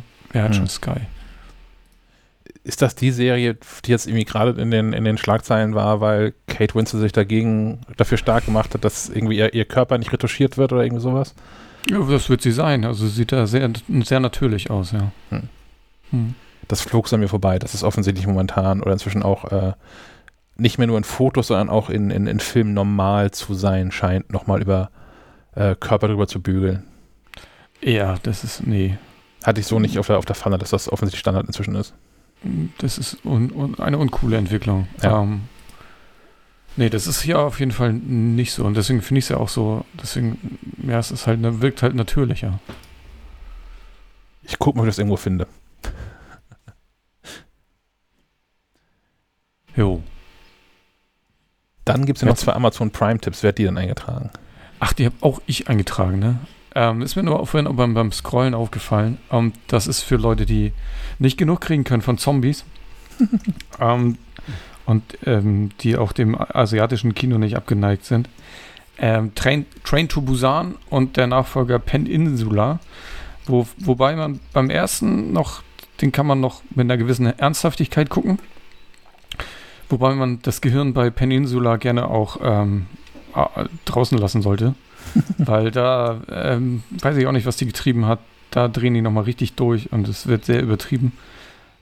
Mm, der erste ist so ein klassischer Zombie-Outbreak. Die sind gerade alle im, in einem Zug und naja, ja, nix. Also hatten halt ganz, ganz gute Action-Szenen und so.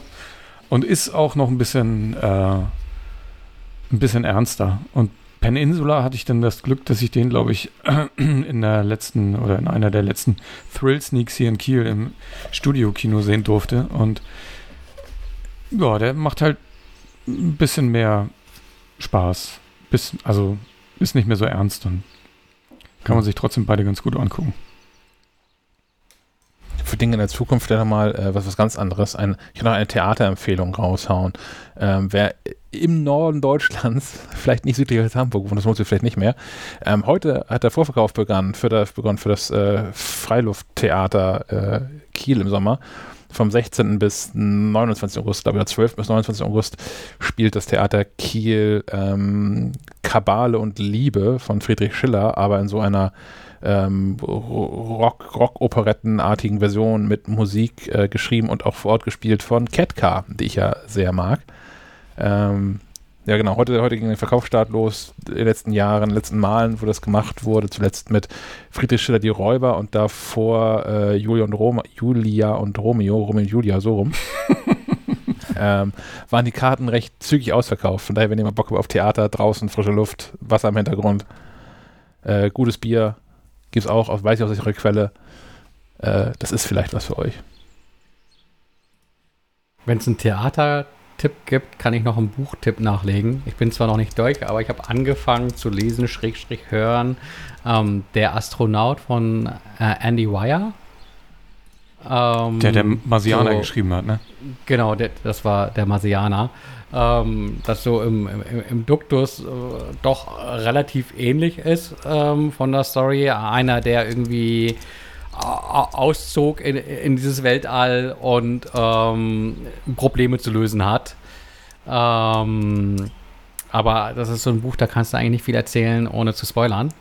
Äh, aber es ist immer so, ein Prädikat, wenn, wenn, wenn, wenn auch die Frau äh, Lust hat, bei äh, Science Fiction äh, mitzuhören oder mitzulesen, ähm, dann kann das so schlecht nicht sein. Ähm, ich habe es auch durch Zufall, haben wir gar nicht abgesprochen, ähm, vor drei Tagen, glaube ich, habe ich mir das geklickt und auch angefangen. Ich schlafe leider immer ein, aber es geht schon mal sehr viel besser los. Ich habe nämlich ähm, den Vorgänger Artemis, Artemis. heißt er, glaube ich. Ja, den habe ich gelesen, glaube ich sogar. Und den fand ich irgendwie, puh, nicht so spannend.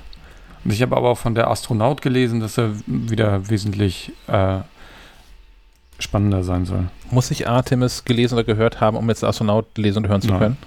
Nee, nee, überhaupt nicht. Also es, es, wirkt so ein bisschen, als hätte der Verleger gesagt, also dieses Marsianer war ja ziemlich gut, dieses Artemis eher nicht, mach doch mal wieder sowas wie der Marsianer. ähm, aber ist nicht verkehrt. Also die Story, ich glaube, so viel kann man irgendwie vorwegnehmen. Äh, es, es, geht nicht um nichts anderes als äh, um, um, die Zukunft der Menschheit. Äh, und, und, Menschen, die über weite Entfernungen äh, in diesem Weltall unterwegs sind und äh, sich selbst gar nicht so genau daran erinnern können, warum sie denn auf einmal da sind. Mhm. Und aus der Perspektive heraus äh, erlebst du dann halt irgendwie auch als Leser immer die ein oder andere Überraschung und ähm, hat bislang Spaß gemacht. Ähm, aber ich bin, glaube ich, erst bei so einem Sechstel oder sowas. Also habe ich noch ein bisschen was zu tun. Auf jeden Fall eins der Bücher oder Hörbücher, das nicht so schnell ad acta äh, gelegt wird ja oft genug, dass man irgendwas anfängt äh, und denkt, äh, nee, nein. In der Tat, ja. Wie ist das mit Ratchet und Clank? Schon beiseite gepackt oder das, bleibt das? Das bleibt. Ähm, irgendwie die letzten Tage reingespielt und ähm, ja, so ganz äh, überrascht tatsächlich eines der Spiele, für das es sich dann tatsächlich mal lohnt, so eine PS5 zu haben falls das äh, irgendwie so auch, äh, man korrigiere mich, zumindest in der Qualität nicht für die PS4 gibt. Gibt es das für die PS4? Ich glaube nicht. Es würde mich sehr überraschen, weil es sieht wirklich fantastisch aus. Ähm, ich hatte so mehrmals das Gefühl, so ich hänge noch in irgendeiner Zwischensequenz, ähm, durfte aber spielen. Hm. ähm, das heißt, das, was man bislang so als, als äh, äh, äh Cutscene-Grafik gewohnt äh, war, ist, ist jetzt tatsächlich Spielegrafik und das Ganze wirkt über weite Strecken tatsächlich wie so ein spielbarer Pixar-Film. Und ansonsten ist es halt Ratchet and Clank, so halt Third Person, irgendwo Mischung zwischen äh, Shooter und ähm, Plattformer. Also es wird viel gehüpft und gesprungen und äh, da spielt auch mal das Timing eine Rolle, wo man hüpft und springt. Äh, aber genauso ähm, wird viel, viel geballert ähm, mit, mit halt so serientypisch äh, auch mal etwas kurioseren Waffen. Und ähm, ja gut, ich glaube, Story ist bei so einem Spiel immer so ein bisschen ge gehüpft wie gesprungen. Aber audiovisuell äh, super beeindruckend und so äh, tatsächlich das erste Spiel, wo ich das Gefühl hatte, dass es wirklich ein Next-Gen PS5-Spiel ist ähm, auch wenn es irgendwie auch schon Demon's Souls gab, das irgendwie exklusiv war. Ähm, Genau, wo war ich? Genau, so das, das erste Spiel, wo ich das Gefühl hatte, dass das reizt irgendwie auch mal die Hardware aus. Da hast du irgendwie auch die nochmal die Möglichkeit, zwischen verschiedenen Darstellungsmodi zu wechseln. Es gibt so einen, ähnlich wie bei ähm, dem Spider-Man Miles Morales, ähm, der quasi 60 FPS als Zielbildrate kombiniert mit äh, einer, einer, einer, Grundausstattung an Raytracing äh, Lichteffekten. Und ähm, damit spiele ich und das ist wirklich super, super flüssig und sieht dennoch beeindruckend aus. Ähm, also, also spätestens jetzt, äh, zumindest dann, wenn man irgendwie Spaß an so äh, in Richtung äh, Jump'n'Runs und Geballer und äh, das Ganze irgendwie äh, äh so erzählerisch im, im, Duktus von so Samstagmorgen-Cartoons irgendwie hat, dann sollte man gucken, ob man vielleicht nicht doch so eine PS5 irgendwo findet. Ich weiß hm. gar nicht, wie das ist. Kann man die inzwischen kaufen? Nein. okay. Kann man nicht. Es wird auch noch vielleicht bis 2023 dauern oder so. Mal gucken. Ja, dann gibt es auch genug Spiele. Das denke ich auch. Also nur für Ratchet und Blank ist vielleicht ein bisschen übertrieben. Da muss man schon, müsste man schon schwerer Fan der Serie sein. Ähm, weiß gar nicht, wie viele Serienteile es da inzwischen gibt. Boah, gefühlte 20. Ähm, habt ihr Ratchet und Clank je gespielt? Eins habe ich davon gespielt. Ähm, Gab es auch, auch gerade kostenlos, oder? Für, für, diese Days of Play Aktion gab es doch das äh, auf der PS4 was glaube ich ein Remake des ersten Teils war, umsonst. Das habe ich, hab ich nicht gesehen. Ähm, ich weiß nicht, also für die PlayStation 4 schon, das irgendwann gekauft. Und zwar das, wo man am Anfang auf einer Insel landet. Mehr erinnere ich nicht. ich ich fand es ganz okay. lustig. Ich fand es ganz lustig. Aber ich, ich bin halt, ich, ich finde bei so solchen Spielen bin ich halt sehr äh, auf, auf, auf Mario geeicht. Und irgendwie habe ich das gespielt und habe dann immer das äh, vor vom geistigen Auge eher gesehen, wie das jetzt irgendwie in, in, in Mario gelöst wäre. Und fand das immer so, naja, naja, sie haben es versucht. Was, glaube ich, im Spiel immer vollkommen unfair ist und einfach nur daran liegt, dass ich da anders, ähm, wie sagt man, geprimed bin.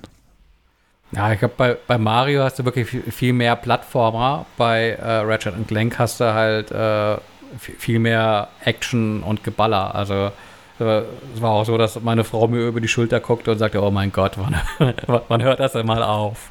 Äh, noch mehr der Junge erwachsen? ich glaube, die Hoffnung hat er sowieso aufgegeben. Ähm, ja, aber da, da war das Tempo auch ein ganz anderes, fand ich jetzt hier in, in Ratchet Clank. Da ist so eine Runde Mario äh, deutlich, deutlich entspannter. Selbst wenn du irgendwelche Timer hast, um irgendwelche versteckten Sterne oder Münzen oder sowas äh, einsacken zu müssen. Hm. Ja, sowas fehlt irgendwie noch auf äh, hier Apple Arcade, ne? Also auf gerade von Apple TV irgendwie sowas, was Mario vergleichbares. Also was einen ähnlichen Suchtfaktor hat, aber auch so ähm, eine ähnliche Balance von kann man so wegspielen, hat aber auch ein paar Sachen, wo man wirklich mal auch hängen bleibt. Und Rayman gab es ja, aber das war ja halt doch eher Autorunner. Du kannst das aber, glaube ich, auch mit dem Gamepad irgendwie spielen. Ähm, da kam aber auch lange Zeit nichts mehr. Hm. Ähm, keine Ahnung. Und es gab ja dieses, dieses Autorunner Mario auf dem iPhone. Ja. Ja, das fand ich auch für, für zwei, drei Tage ganz witzig und dann war es irgendwie. Es ist halt irgendwie nicht Mario, wenn das alles von alleine passiert. Also nicht alles, ja. ne, aber wissen schon. Nun gut. Dann soll es das für heute gewesen sein, wa? Oder habe ich irgendwas vergessen hier auf der Liste? Ich glaube nicht. Nee, so langsam wird es auch warm unterm Dach. Ja. ich, ich, kann sogar hier irgendwo an, an diesem Ventilator die aktuelle Temperatur ablesen. Ähm, ich kann euch mitleiden lassen, aber ich glaube, es geht tatsächlich noch. Ist das so ein Dyson-Ventilator, ähm, so einer ohne Rotoren? Genau. Aha. Der sagt man ja auch immer, wenn es hier drin irgendwie stinkt und so. äh, 31 Grad. Wow. Okay, krass, das ist, ähm, ja, das habe ich hier nicht im Ansatz. Hier steht 24 Grad aktuell. Ja, draußen sind es 22. Äh, ich habe hier ja so, das, das Arbeitszimmer ist ja gleichzeitig der, der Maschinenraum. Und ich hatte hier aufgerüstet und ähm, mein, mein, mein Unify, mein kleines Unify-Gerät durch so ein größeres Rack-Gerät ersetzt. Ähm, und das scheint auch ein bisschen zu heizen. äh, mit dem ganzen anderen Klump, den ich jetzt aus dem, aus dem ehemaligen Wohnzimmer hier äh, unter äh, in die Schreibtischecke verbannt habe. Äh, dieses ganze Gelöt, was man halt sonst so hinter der Schrankwand versteckt, irgendwie so Fritzbox und äh, ein, DSL-Modem noch und ähm, die 100.000 äh, Hubs und äh, Dinger, die man braucht, um Tadu und Hue und äh, Nuki und ja, genau. Aber du hast, du hast ein DSL-Modem vor deiner Fritzbox hängen? Ja, ja, frag nicht. äh, die Fritzbox macht nichts anderes als deckt. Äh, die macht nur Telefonie. Ah, okay. Das heißt, das DSL-Modem.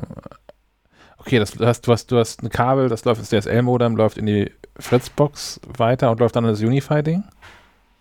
Ähm, also gesplittet wahrscheinlich, ja? Das DSL-Modem äh, ist quasi äh, am WAN-Port von dem Unify mhm. und äh, die Fritzbox hängt ganz einfach am Switch von der Unify. Ah, okay. Interessant. Ja. Ja, ich habe da, hab da Probleme geschaffen, wo eigentlich sonst eine Lösung da sind. Das klingt ein bisschen Meine, meine so, Spezialität. Ja. Das nehme ich so das Wochenende. Sehr schön. Dann, ähm, ja, wieder einmal äh, vielen Dank fürs Zuhören. Und ähm, wir hören uns dann nächste Woche.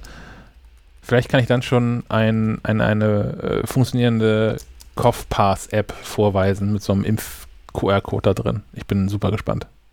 Ja, ich renne am Montag natürlich auch in die Apotheke und werde die für ja. ihre 18 Euro nerven, dass ich da so ein Zettelchen in die Hand bekomme. Ja. Sehr schön. Dann bis zum nächsten Mal. Ciao. Auf Wiederhören. Jo, bis dann dann. Schönes Wochenende euch.